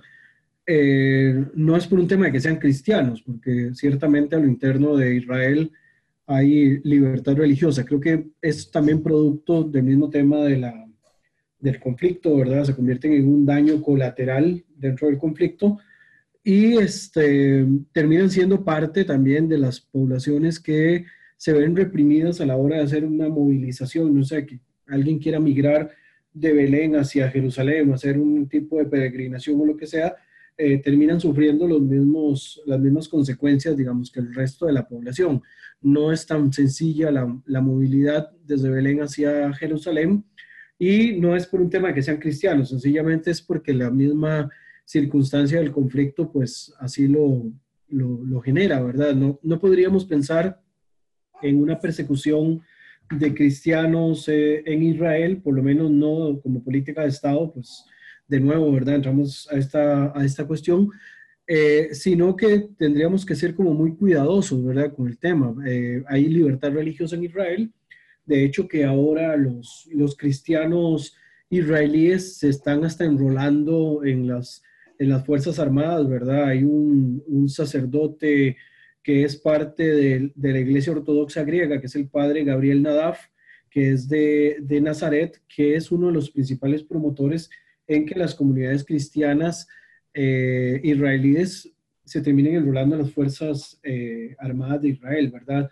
Entonces ahí no podríamos hablar de que sea una persecución por el hecho de que sean cristianos, sino directamente son como víctimas también colaterales del conflicto que hay entre palestinos e israelíes y por eso es que quizás se está dando este tema. Por supuesto que cualquiera que viva dentro de los territorios que son de alguna manera eh, controlados o discriminados o lo que sea, eh, van a sufrir, digamos, este, los, los, efectos colaterales. Pero una persecución como tal contra las poblaciones cristianas eh, palestinas, pues no, no, existe, ¿verdad? Como tal.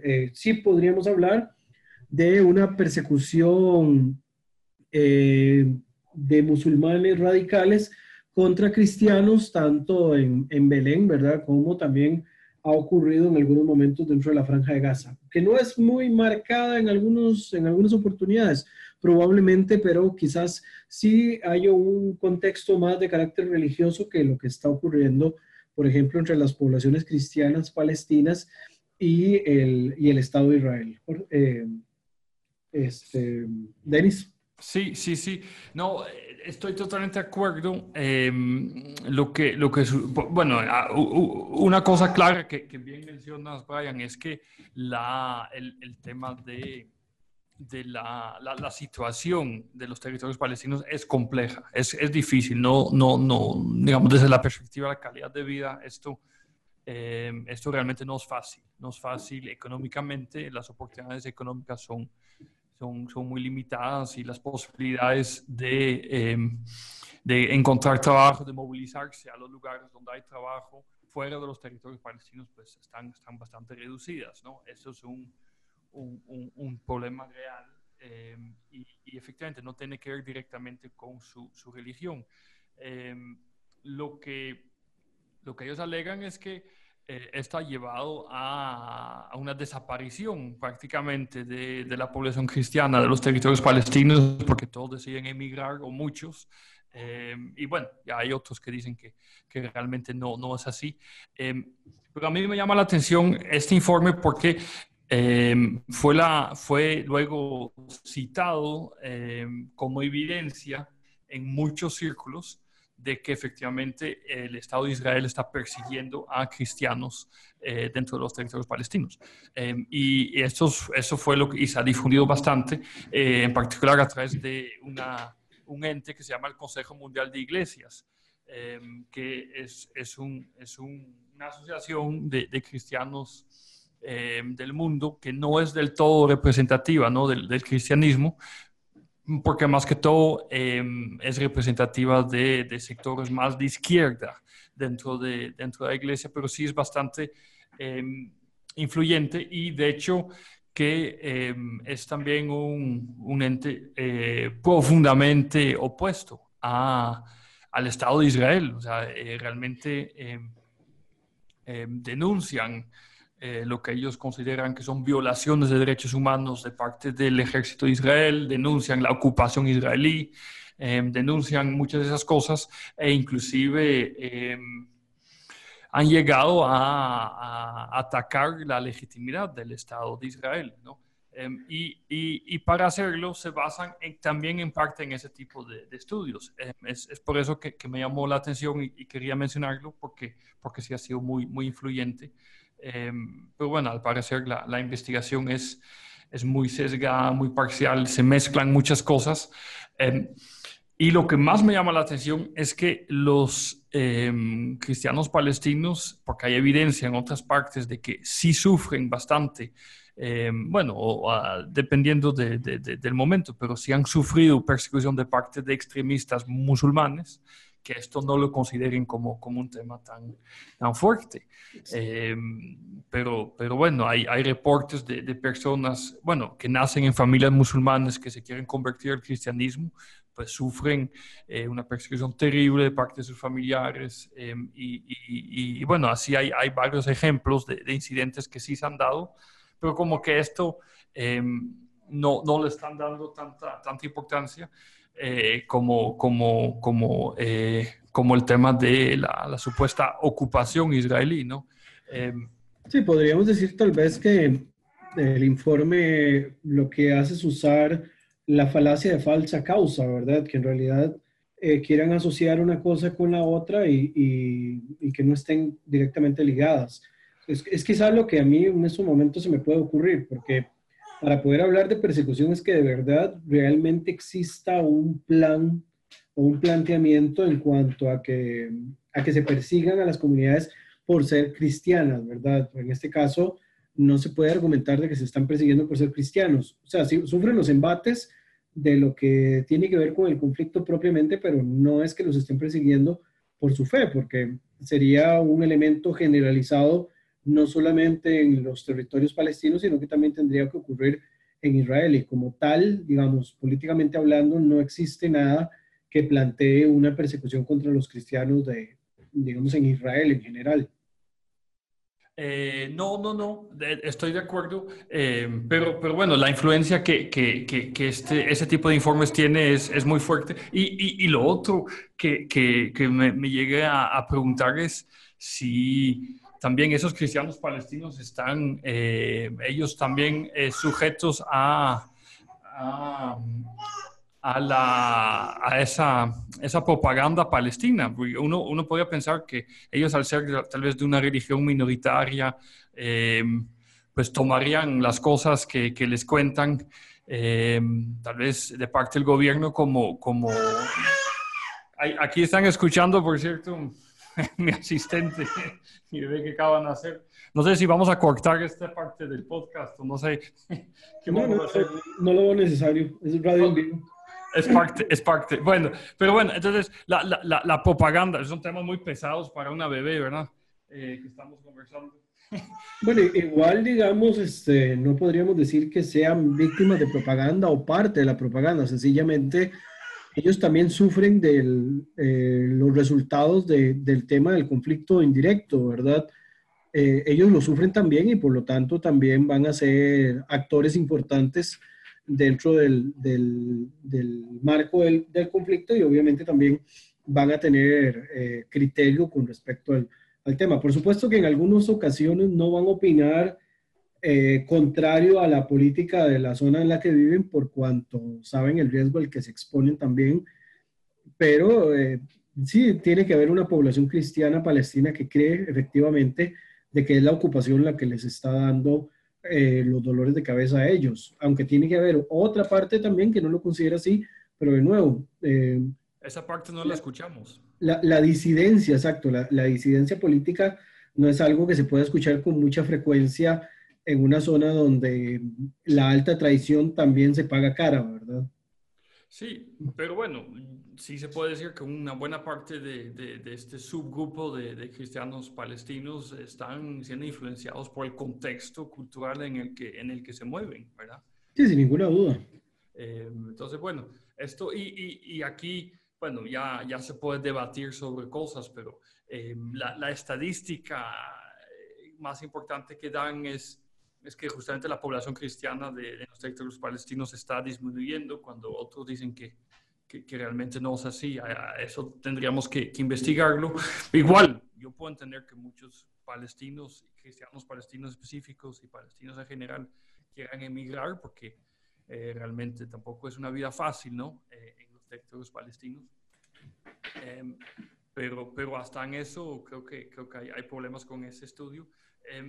Eh, y, y, esa organización Sabel sí, sí, sí tiene bastante influencia, tiene mucha influencia en, entre partidos demócratas cristianos, por ejemplo, en, en Europa, eh, y, y, sí es importante mencionarlo porque ellos citan sus informes, eh, tiene mucha influencia en, en, a nivel de las Naciones Unidas, eh, bueno, a, través del Consejo Mundial de Iglesias que, que ya, ya mencioné. Em, y, y, y, luego, em, eh, bueno, hay, hay, hay, tantas cosas. Ellos eh, realmente es un grupo teológico. ¿eh? Em, aquí se meten en temas políticos, de reflexión teológica y, y demás. y también han llegado a alegar que el pueblo judío no tiene nada que ver con Israel en la Biblia.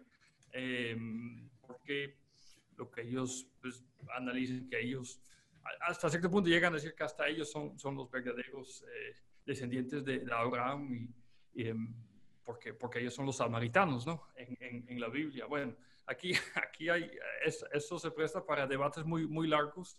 Eh, sí, que al final de cuentas el, el, tema teológico, pues en realidad, pues ni nos va ni viene, ¿verdad? Ahí cada quien tendrá su, su propia perspectiva desde el punto de vista teológico lo que quizás no se puede es utilizar el argumento teológico eh, para eh, opinar de manera discriminatoria con ningún, contra ningún grupo. Exactamente, no, exactamente, y eso es, eso es lo que sí, sí, sí tratan de, de hacer. Eh, bueno.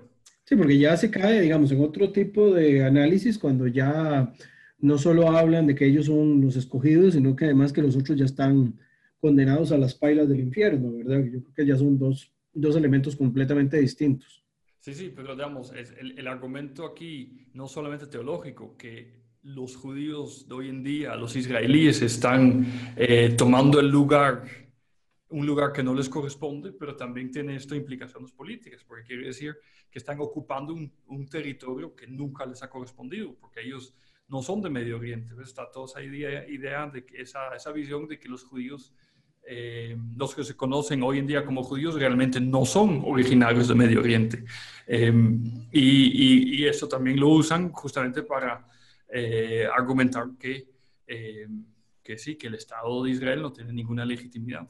Sí, ya eso sería un argumento también medio jalado del pelo, pero igual lo podríamos discutir directamente con alguien historiador que va a contradecir ese argumento, ¿verdad? Que al final de cuentas, este, se basa en un mito que repite un mito, que mm, se fortalece en otro mito y así sucesivamente. O sea, al final de cuentas es como un círculo vicioso de un mito que se ha repetido durante décadas, que al final de cuentas ha sido, eh, podría, se, se, ha contradicho varias veces y aún así se sigue sacando, igual que como se sacan, por ejemplo, los protocolos de los sabios de Sion. Entonces, se sigue respondiendo sobre el mismo argumento y los que quieren creer de ese modo, aunque se les presenten los hechos, van a seguir creyendo exactamente del mismo modo. No, no, totalmente, totalmente de acuerdo. Pero aquí también no importan ya los hechos, ¿verdad? Lo que importan son las percepciones. Y esas son, este estudio refleja percepciones que tienen eh, cristianos palestinos. Por eso Exacto. creo que era importante eh, eh, comentarlo y, y, desmentir también eh, las percepciones cuando son falsas.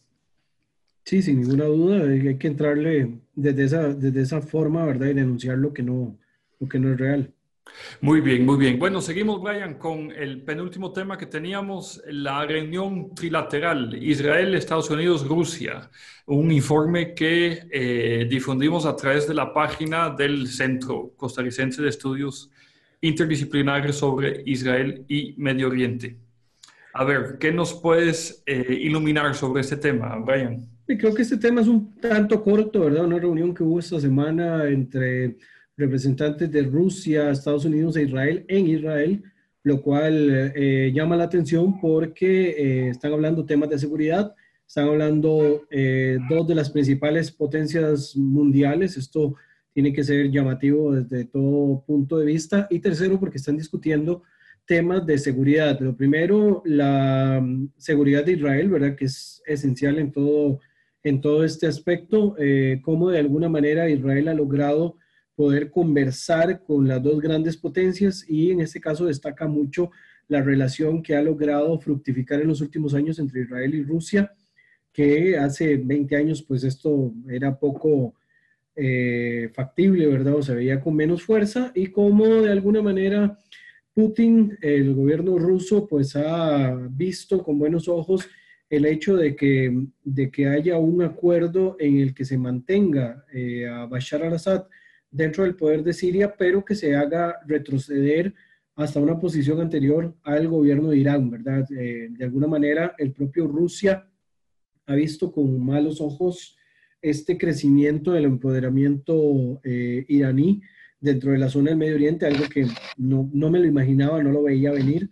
Y este, Estados Unidos viene a asegurar también ese respaldo que le da a la necesidad de Israel de su propia seguridad y por el otro lado, eh, conversar directamente con Rusia, ¿verdad? Para mantener un equilibrio dentro de la zona de, Oriente Medio. Es, es, todo un tema bastante atractivo y llamativo de algo que no, no se procuraba que, pudiera ocurrir, ¿verdad? En, en, hace un año que, que veíamos un panorama completamente sombrío con respecto tanto al tema de Siria como con el tema de Israel. De alguna manera, Israel ha asegurado también de que necesitan una Siria estable, principalmente para que no se abra un nuevo frente, en este caso para, para que Irán ¿verdad? pueda seguir haciendo de las suyas dentro de esta región tan particular.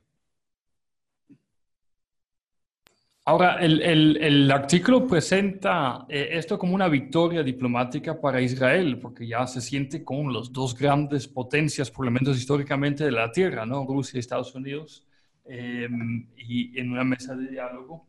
Em, lo más simbólico es que lo hacen en Israel, ¿verdad? O sea, el, territorio ahí, eh, por decirlo así, la cancha en la que se está jugando el, el juego es en Israel. Entonces eso ya da una, una señal de victoria en política exterior para, para Netanyahu, ¿no? De alguna manera eso da otro, otra perspectiva, otro panorama de que definitivamente el movimiento eh, suma en positivo para el caso de Israel.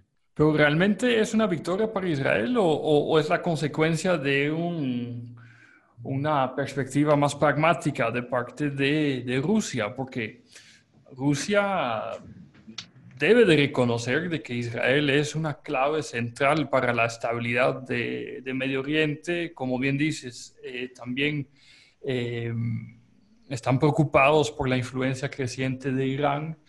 Eh, y, bueno, tal vez es una opción muy pragmática para, para ellos. para los rusos siempre va a ser un tema de, de funcionalidad, pero en todo caso, sí se sigue sumando como una victoria para Israel, puesto que, de nuevo, lo están haciendo en territorio israelí y esto viene en detrimento también de los intereses de Irán. O sea que de alguna manera sí suma como, como que si fuera una, una victoria, en este caso para Israel. De alguna manera sigue siendo una victoria.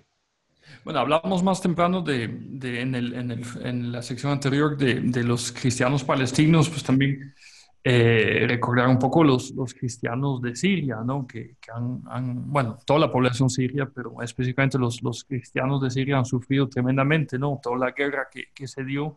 Eh, y yo creo que si no fue por la intervención de Rusia, eh, pues más daño se hubiera hecho ¿no? a esa población cristiana histórica en, en Siria, eh, que, que, también es en gran medida ortodoxa, igual que eh, el mismo Putin y, y, y, bueno, la mayoría de, la población de Rusia. Entonces creo que ahí también hay, hay como una, un vínculo.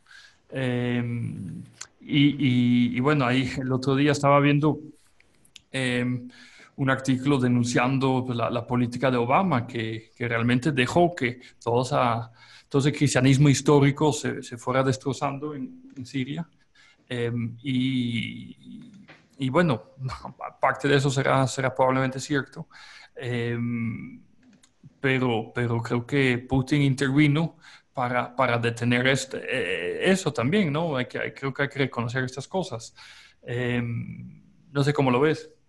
Sí, sí, no, eh, desde esa perspectiva, pues sigue siendo, digamos, importante el rol que Rusia ha asumido, ¿verdad? Y este y hay que, hay que esperar con el paso del tiempo. Yo sigo pensando igual que, que todo este tema relacionado con la seguridad de Medio Oriente eh, en los últimos años ha beneficiado mucho a Israel, quizás eh, porque se ha dejado un poco atrás la visión que teníamos de que Israel necesitaba intermediario Estados Unidos como un tipo de, canal de comunicación.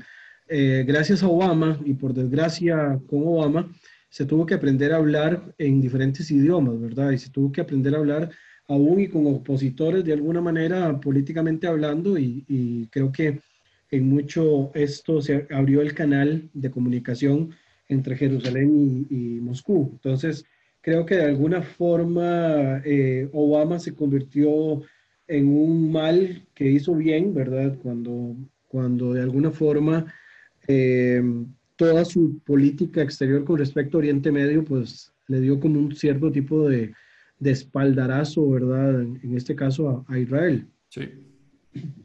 Sí, eh, bueno, ahora lo otro es, bueno, hay, razones pragmáticas eh, de parte de Rusia, eh, ciertamente, pero bueno, se podría emitir la hipótesis también que, que,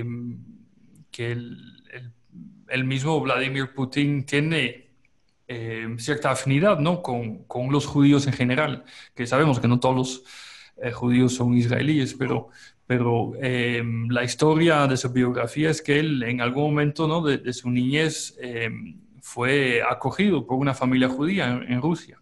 Em, y que esto también posiblemente influenció en que tuviera una perspectiva un poco más abierta, digámoslo así, hacia los judíos y hacia Israel.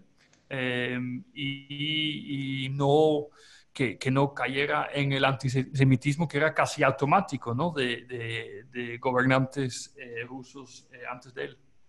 Yo creo que lo que necesita Rusia es estabilidad dentro de la zona. Eh, se ha convertido en el principal, la principal fuerza militar y económica dentro de la región y por lo tanto todo lo que le sume a ellos este, lo, lo, van a jalar para sí mismos. Entonces creo que de alguna manera es este, una cuestión de, de que les está haciendo más funcional que un Irán que está, primero que nada, em, aislado económicamente, aislado desde el punto de vista de exportaciones del petróleo y demás, con tantos problemas y, otros, eh, entonces eso le abre otro, otro portillo. Ojo que ellos no han dejado del todo de apoyar a Irán, ¿verdad? Ellos siguen manteniéndole como una carta um, comodín, pero en cierto lo que necesita es más un tema de estabilidad para mantener abierto todo ese canal dentro de, de la región de Oriente Medio. Y el poder conversar, en este caso con Israel, le abre una oportunidad bastante importante, ya que en los últimos años también lograron una, un cambio en las relaciones, por ejemplo, con Turquía, que es otro de esos países con los que uno no se imaginaba históricamente que Rusia fuera a tener tanto contacto y, en los últimos 5 o 10 años eh, el canal de comunicación entre, entre el gobierno de Ankara y el de Moscú, pues ha cambiado paradigmáticamente, ¿verdad? Tanto así que le ha abierto eh, canales de comunicación, en el caso de marítimo, a Rusia, ¿verdad? Para poder atravesar estrechos dentro del territorio turco y que esto le permita movilización hacia las zonas del Mediterráneo, algo que de verdad hace 10 años jamás lo habríamos podido ver. O sea que Rusia ha logrado eh, entablar, digamos, todo tipo de conversación dentro de la región porque sabe de que en los últimos años ha, ganado un protagonismo que con otro tipo de gobierno norteamericano antes de Barack Obama no hubiera logrado.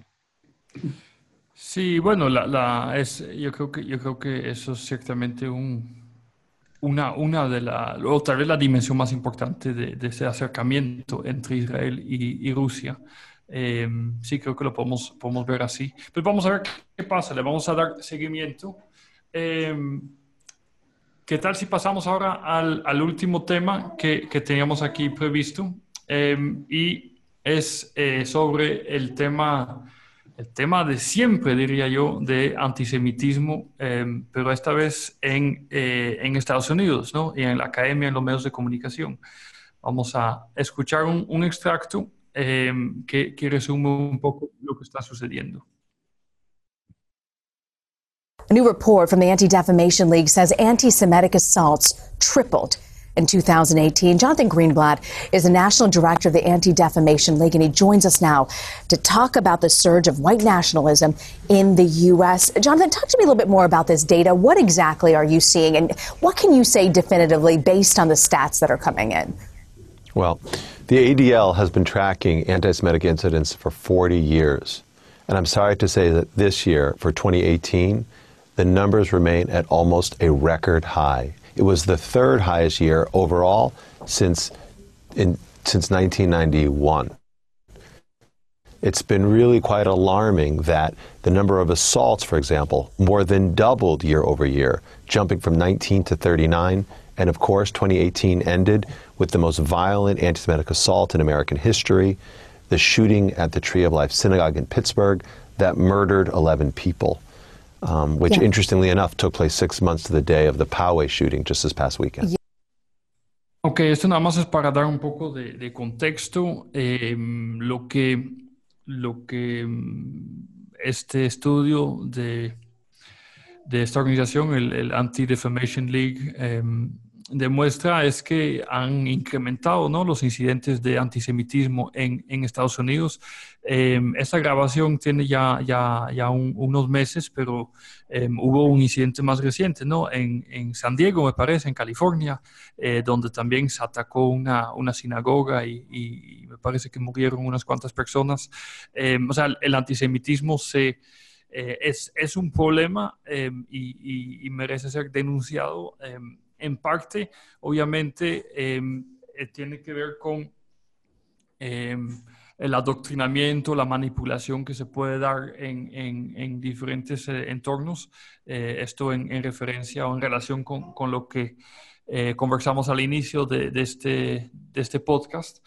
Em, pero también me gustaría comentar un artículo, de hecho, un artículo que me mandaste tú, Brian, sobre el antisemitismo como tendencia en eh, los medios de comunicación, en las universidades y también en, en la vida pública o, política, eh, donde vemos que, eh, bueno, básicamente esto es, este artículo, que también lo vamos a compartir, el, el enlace refleja o resume una conferencia que, que, se organizó donde diferentes expositores comentaron que, que, que, realmente en los medios en las universidades en la política hay cada vez más afirmaciones antisemitas em, y, y, que, y, que, esto, em, em, esto es, es, preocupante. Esto sin perjuicio de que Estados Unidos ahora tiene un presidente sumamente... Eh, pues no solamente pro Israel, sino también pro judío, porque eh, ya, lo, ya lo dijimos, tiene un yerno judío, su hija eh, se convirtió al judaísmo em, y, tiene mucha simpatía ¿no? para, para, para, el judaísmo y para, para el, pueblo judío en el mundo entero. Em, pero a pesar de esto, em, parece que las élites, para, para, usar ese concepto eh, tal vez un poquito peligroso, pero las élites parecen ser cada vez más antisemitas. Ese es como la, el mensaje claro que, el mensaje general que, que, damos. Em, sí, no sé cómo, qué, puedes comentar, Brian. Yo creo que en esto, digamos, el, el, tema más delicado es que a veces queda un poco de ambigüedad, no voy decir que en, el, en Donald Trump, sino en el mensaje que él comparte. El mensaje lo recibe tanto gente que no es eh, racista, que no es eh, una persona que discrimina como quienes sí, ¿verdad? Eh, recordemos que parte también del voto duro que recibió el presidente Donald Trump en la primera elección que gana eh, provenía de posiciones muy, muy este, tiradas a la derecha que le criticaban, digamos, este, perdón, que, que se apoyaban en posiciones muy racistas, ¿verdad? Este discurso antimigratorio, anti esto y anti lo otro, de alguna manera repercute en negativo de estos grupos que se sienten un tanto empoderados. También en el caso, digamos, de, de Donald Trump, creo que una de las críticas más fuertes que existen en la actualidad y por lo cual también se expone mucho la, comunidad judía es por este, esta posición tan pro-Israel, ¿verdad? Que está teniendo más bien, que genera, por el contrario, que hayan grupos que sienten de que Donald Trump es tan pro-Israel que son los judíos quienes le están manejando la política exterior, ¿verdad? Y que esto puede hacer lo que esté incentivando de alguna manera que se den ese tipo de manifestaciones. De esto confirma todos los estereotipos eh, antisemitas que, que, ya existían. Sí, por supuesto. Ahí, ahí se fortalecería el mito de que la élite judía, ¿verdad?, controla el gobierno de los Estados Unidos y que de esa manera es que actúa directamente Donald Trump. Y pensemos digamos, directamente que no solo Jared Kushner o, su hija eh, son judíos, sino pensemos, por ejemplo, de que eh, uno de los principales asesores en materia política exterior también es judío, ¿verdad? Entraríamos dentro de ese mito y, basado, digamos, en ese estereotipo, en ese mito antisemita, es que algunos, digamos, han justificado la masacre en Boston o los atentados en los últimos sitios religiosos al punto de que ya hay quienes llaman de que cada sitio judío debería tener un guardia de seguridad, ¿verdad? Controlando la parte exterior, algo que se podía esperar en la Europa antisemita del siglo XX, siglo XXI, pero que no se procuraba o no, se veía con tanta fuerza en los Estados Unidos actuales. Sí, sí, sí. Eh, bueno, dejando de lado el, tema de Trump, que, sí es un poco ambivalente, eh, hay, una cosa que, que, creo que ya, ya tuvimos la oportunidad de, de, comentarlo en privado y es que, bueno, primero, por un lado, no hay duda que se están dando esos incidentes de antisemitismo. Ahí están los datos, ahí están los hechos. Em, y, es alarmante y, bueno, se tiene que intervenir. Em, eso no podemos dejar que esto eh, siga.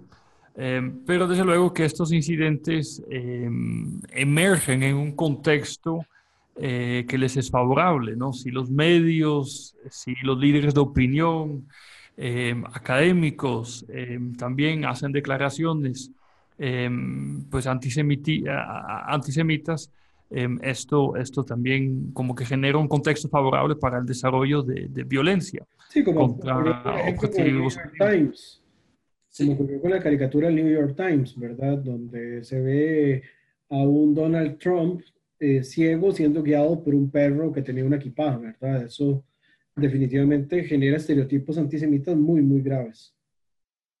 Sí, sí, sí, no, no, totalmente. Pero ahora, la única preocupación que tengo es, no estoy negando el, el antisemitismo, porque eh, como lo decía, ahí está la evidencia, eh, pero lo que siempre eh, estoy buscando es más evidencia eh, sobre, este, sobre los supuestos eh, sesgos antisemitas en, en, los medios de comunicación. porque, bueno, este, este, esta caricatura es, es, es, un claro ejemplo, pero me gustaría mucho ver algún estudio que, que demuestre eh, hasta qué tan em, amplio es, es ese, son ese tipo de reflejos en los medios y, en las universidades. Porque esto no, no lo he visto. O sabemos de los incidentes antisemitas, pero un estudio de, contenido, de declaraciones, en los medios y, de parte de, profesores universitarios, creo que sí sería, sería muy útil para que podamos dimensionar eh, el tamaño del, problema. Eh, porque aquí, aquí el, artículo en sí eh, que, que, que, describe la conferencia que, que, se tuvo no, no aporta ninguna evidencia, nada más son expertos que, hacen la crítica, pero a mí me gustaría ver la, la evidencia. Yo creo que para hacer un estudio así va a haber que sentarse y hacer, no sé, en un periodo de tiempo, casos específicos que, que toquen ese tipo de, eh, de situaciones, ¿verdad? Porque va a ser muy difícil, no, no, sé si existirá un estudio como tal que hable del, de, del antisemitismo en los medios propiamente, pero si no habría que generarlo, ¿verdad? Pero igual habría que generarlo eh, con hechos de específicos, de momentos específicos, ¿verdad? Quizás se podrían utilizar momentos eh, históricos, por ejemplo, cuando se ha dado algún conflicto en la región de Oriente Medio o, por ejemplo, en, ahora con, con, la situación de Jerusalén y demás, cuál ha sido el comportamiento de los medios.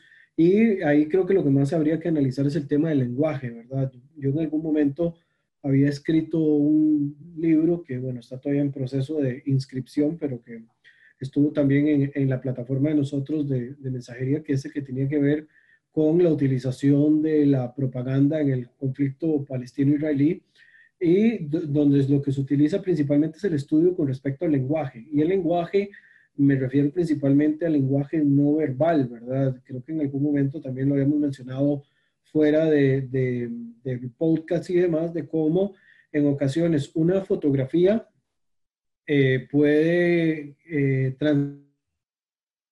sobre un tema del conflicto sencillamente por el lenguaje adicional que se le agrega a lo que se ve en la foto, ¿verdad? Porque una foto por sí misma no dice absolutamente nada, pero si usted le agrega un encabezado atractivo y le agregas un par de líneas que expliquen más o menos lo que el interlocutor quiere transmitir, eso genera, digamos, toda una crítica para todos los que consumen ese tipo de, de información. Mencionaba esta problemática porque creo que esto es, es algo en, en, lo que nosotros como centro eh, podemos, podemos aportar, ¿no? Eh, y, pues así, así por eso lo, lo mencionaba como un, un, un pendiente eh, institucional para nosotros como, como centro. Sí creo que sería muy, muy valioso poder contar con, con un tipo de, de de estudios como, como ese, que, que también complementan el, el, libro tuyo que, que recomiendo a, a, todas las personas que nos escuchan, que, que efectivamente es, es, muy bueno.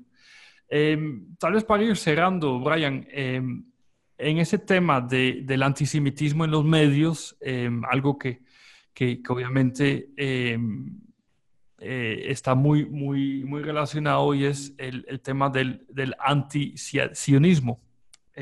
y eh, eh, y bueno, ¿cómo, cómo, ¿cómo interpretamos esto? Porque creo que vale la pena aclarar que eh, el antisionismo, bueno, primero habría que definir el concepto, pero se dice muchas veces que el antisionismo, es decir, eh, en su, su, su, acepción moderna, en la oposición al Estado de Israel, es el nuevo antisemitismo, la nueva forma de, de la nueva expresión del antisemitismo. Eh, y, pero también hay muchas, eh, ¿cómo, ¿cómo, se hace la diferencia entre la crítica legítima de, eh, de Israel o de, ciertos gobernantes en Israel o de ciertos, ciertas personas en Israel eh, y, y la crítica del proyecto del Estado de Israel como tal, del sionismo político como tal. ¿Cómo se hace esa, esa diferencia? Porque justamente eso creo que está en el, en el, eh, en el centro aquí del, del, debate. Yo creo que la, la, diferencia se marca en que usted puede ser crítico del Estado y puede ser crítico de las políticas, pero en el momento en el que usted niegue el derecho de, de existencia del Estado, ya ahí estás atravesando la raya. Yo creo que como tal no existe un antisionismo como tal, digamos. movimiento sionista es un movimiento político que tiene varias caras, no, tiene, no, es, no es monolítico tampoco, hay varios tipos de sionismo, pero la esencia del sionismo es el derecho de existencia de un Estado para los judíos. En el momento en el que uno rechace ese derecho de existencia de un Estado, ya hay o, un derecho de autodeterminación del pueblo judío en libertad en, en su propio territorio, ya ahí no estás siendo eh, crítico de la política del Estado, sino que estás negando directamente un derecho. Cuando ya ahí niegas el derecho, ya ahí no estás siendo anti nada, o sea, no estás siendo, en este caso, antisionista, que de nuevo, el, el, como tal, no, no se podría ser antisionista sin caer en antisemitismo. Si estás directamente en contra de la existencia de un Estado para los judíos y su derecho a autodeterminación, abiertamente creo que ya eres antisemita, ¿verdad? Obviamente hay judíos que se oponen al proyecto político, pero cuando se explica cuál es la profundidad de los alcances del movimiento sionista, digamos, de, de, lo que se busca con el movimiento sionista, que es alcanzar un Estado para los judíos y una autodeterminación, podríamos ver que aún y los que se oponen al proyecto político en la actualidad porque creen en un proyecto religioso, de alguna manera tienen algún tipo de sionismo, aunque no se enseñen a sí mismos de que son sionistas. O sea, el hecho de que un grupo religioso rece y diga constantemente de que ellos tienen un anhelo por porción, así sea, de que sea el Mesías quien establezca ese retorno a Sion, de alguna manera estás promoviendo las bases de lo que podríamos llamar un tipo de sionismo de carácter religioso. Ojo, sionismo siempre se ha entendido desde un punto de vista político, pero el trasfondo del movimiento sionista, que la autodeterminación en la tierra de Israel o en la tierra eh, histórica de Israel, es un movimiento que tiene una base religiosa, teológica, y posteriormente se les ha dado otro montón de connotaciones, incluyendo, digamos, la, la base eh, política, ¿verdad? Pero en definitiva que la, el principio fundamental del sionismo es un principio teológico religioso que es el de retornación. Lo, lo, complejo, y esta aclaración es, es, es, importante, pero lo complejo es que hay eh, críticas de políticas de Israel que algunos califican de antisemitismo. Y ahí no sería aplicable, pero se, o sea, se, da. se aplica siempre y cuando usted rechace el derecho de los judíos de tener su Estado. Es decir, usted puede criticar al Estado de Israel y las actuaciones de su gobierno y no es antisemita, pero en el momento en el que su crítica pase por decir, no sé, eh, el negar cualquier vínculo, cualquier derecho histórico o jurídico de los judíos a, ser autodeterminados en la tierra de Israel, ya ahí estás atravesando la raya y te estás pasando hacia otro aspecto que no es necesariamente la válida crítica constructiva contra políticas de Estado. Ahí estás eh, criticando directamente la existencia. Al negar la existencia, ya ahí no, no sos antisionista ni sos antipolíticas de Israel, sino que sos directamente antisemita. Sí, sí, no, por eso. Eh, pero ese es la complica lo, complicado de, las discusiones, porque hay, hay eh, críticas legítimas de, de, las políticas de Israel que no son antisemitismo, pero que algunos sí consideran como tal. Y luego hay eh, críticas de la misma legitimidad del Estado de Israel que mm, los que emiten esas críticas no se consideran como antisemitas, pero realmente sí lo son. Eh, eh, eso es como lo, lo, lo complicado y, y, yo siento que esto en los, en los medios no, no se explica bien, es parte del, del problema, ¿no? Eh, sí. Yo creo que eventualmente vamos a tener que hablar en alguno de lo, la diferencia entre lo que es ser antisemita y lo que es estar en contra de las políticas del Estado, ¿verdad? Obviamente también podríamos decir de que sí es políticamente correcto o válido que alguien pueda declararse antisionista sin ser antisemita, ¿verdad? Antisionista desde el punto de vista del proyecto original, que es el de Teodoro Herzl y el movimiento nacional judío, ¿verdad? De un, de un Estado laico, aunque vimos que ha ido migrando, pero el sionismo no es un movimiento que sea monolítico, o sea, hay diferentes ramificaciones del sionismo, por eso es que también es un poco complejo que alguien diga que él no es antisemita, sino que es antisionista, porque de cuál de todos los sionismos está hablando para decir que se opone a ese tipo de sionismo. O sea, porque el sionismo no es, no es de una sola línea, hay varios tipos de sionismo y por lo tanto que alguien se declare antisionista 100%, eh, ahí es donde quizás puede rayar en algunos momentos de que en realidad lo que sos es un, un antisemita eh, que se tapa, digamos, con la cobija de pensar de que de que verdad estás en contra de un proyecto político. Efectivamente, em, pero esa claridad es la que, la que hace falta ¿no? en, en demasiados, em, demasiados medios, me parece a mí. Sí, círculos académicos donde no se explica correctamente y se mete todo como que si fuera parte de, un, de una misma cuestión, ¿verdad? Tanto el antisemitismo como el tema del, del, sionismo, ¿verdad? Que se cree que es un único tipo de sionismo y el sionismo es mucho más complejo, ¿verdad? Que un, que un movimiento de una, sola, de una sola cara. Exactamente. Bueno, Brian, creo que hemos llegado al final de, de este podcast. Eh, a mí en lo personal me gustó bastante este, esta exploración de, de medios. Eh, espero que eh, pues a ti también y a los que nos escuchan. y pues les doy, les hago la invitación para que nos eh, acompañen en el, em, en el próximo podcast que vayamos a grabar. Em, tenemos que, que, ver en qué, en qué momento lo podemos hacer. Y, y, que también eh, sean seguidores de la página del Centro de eh, Estudios Interdisciplinarios sobre Israel y el Medio Oriente, o del grupo Facebook, o como prefieren hacerlo, pues porque es un, es un recurso eh, que eh, justamente nos puede ayudar a eh, traer más claridad en, en, el debate. Brian, muchas gracias.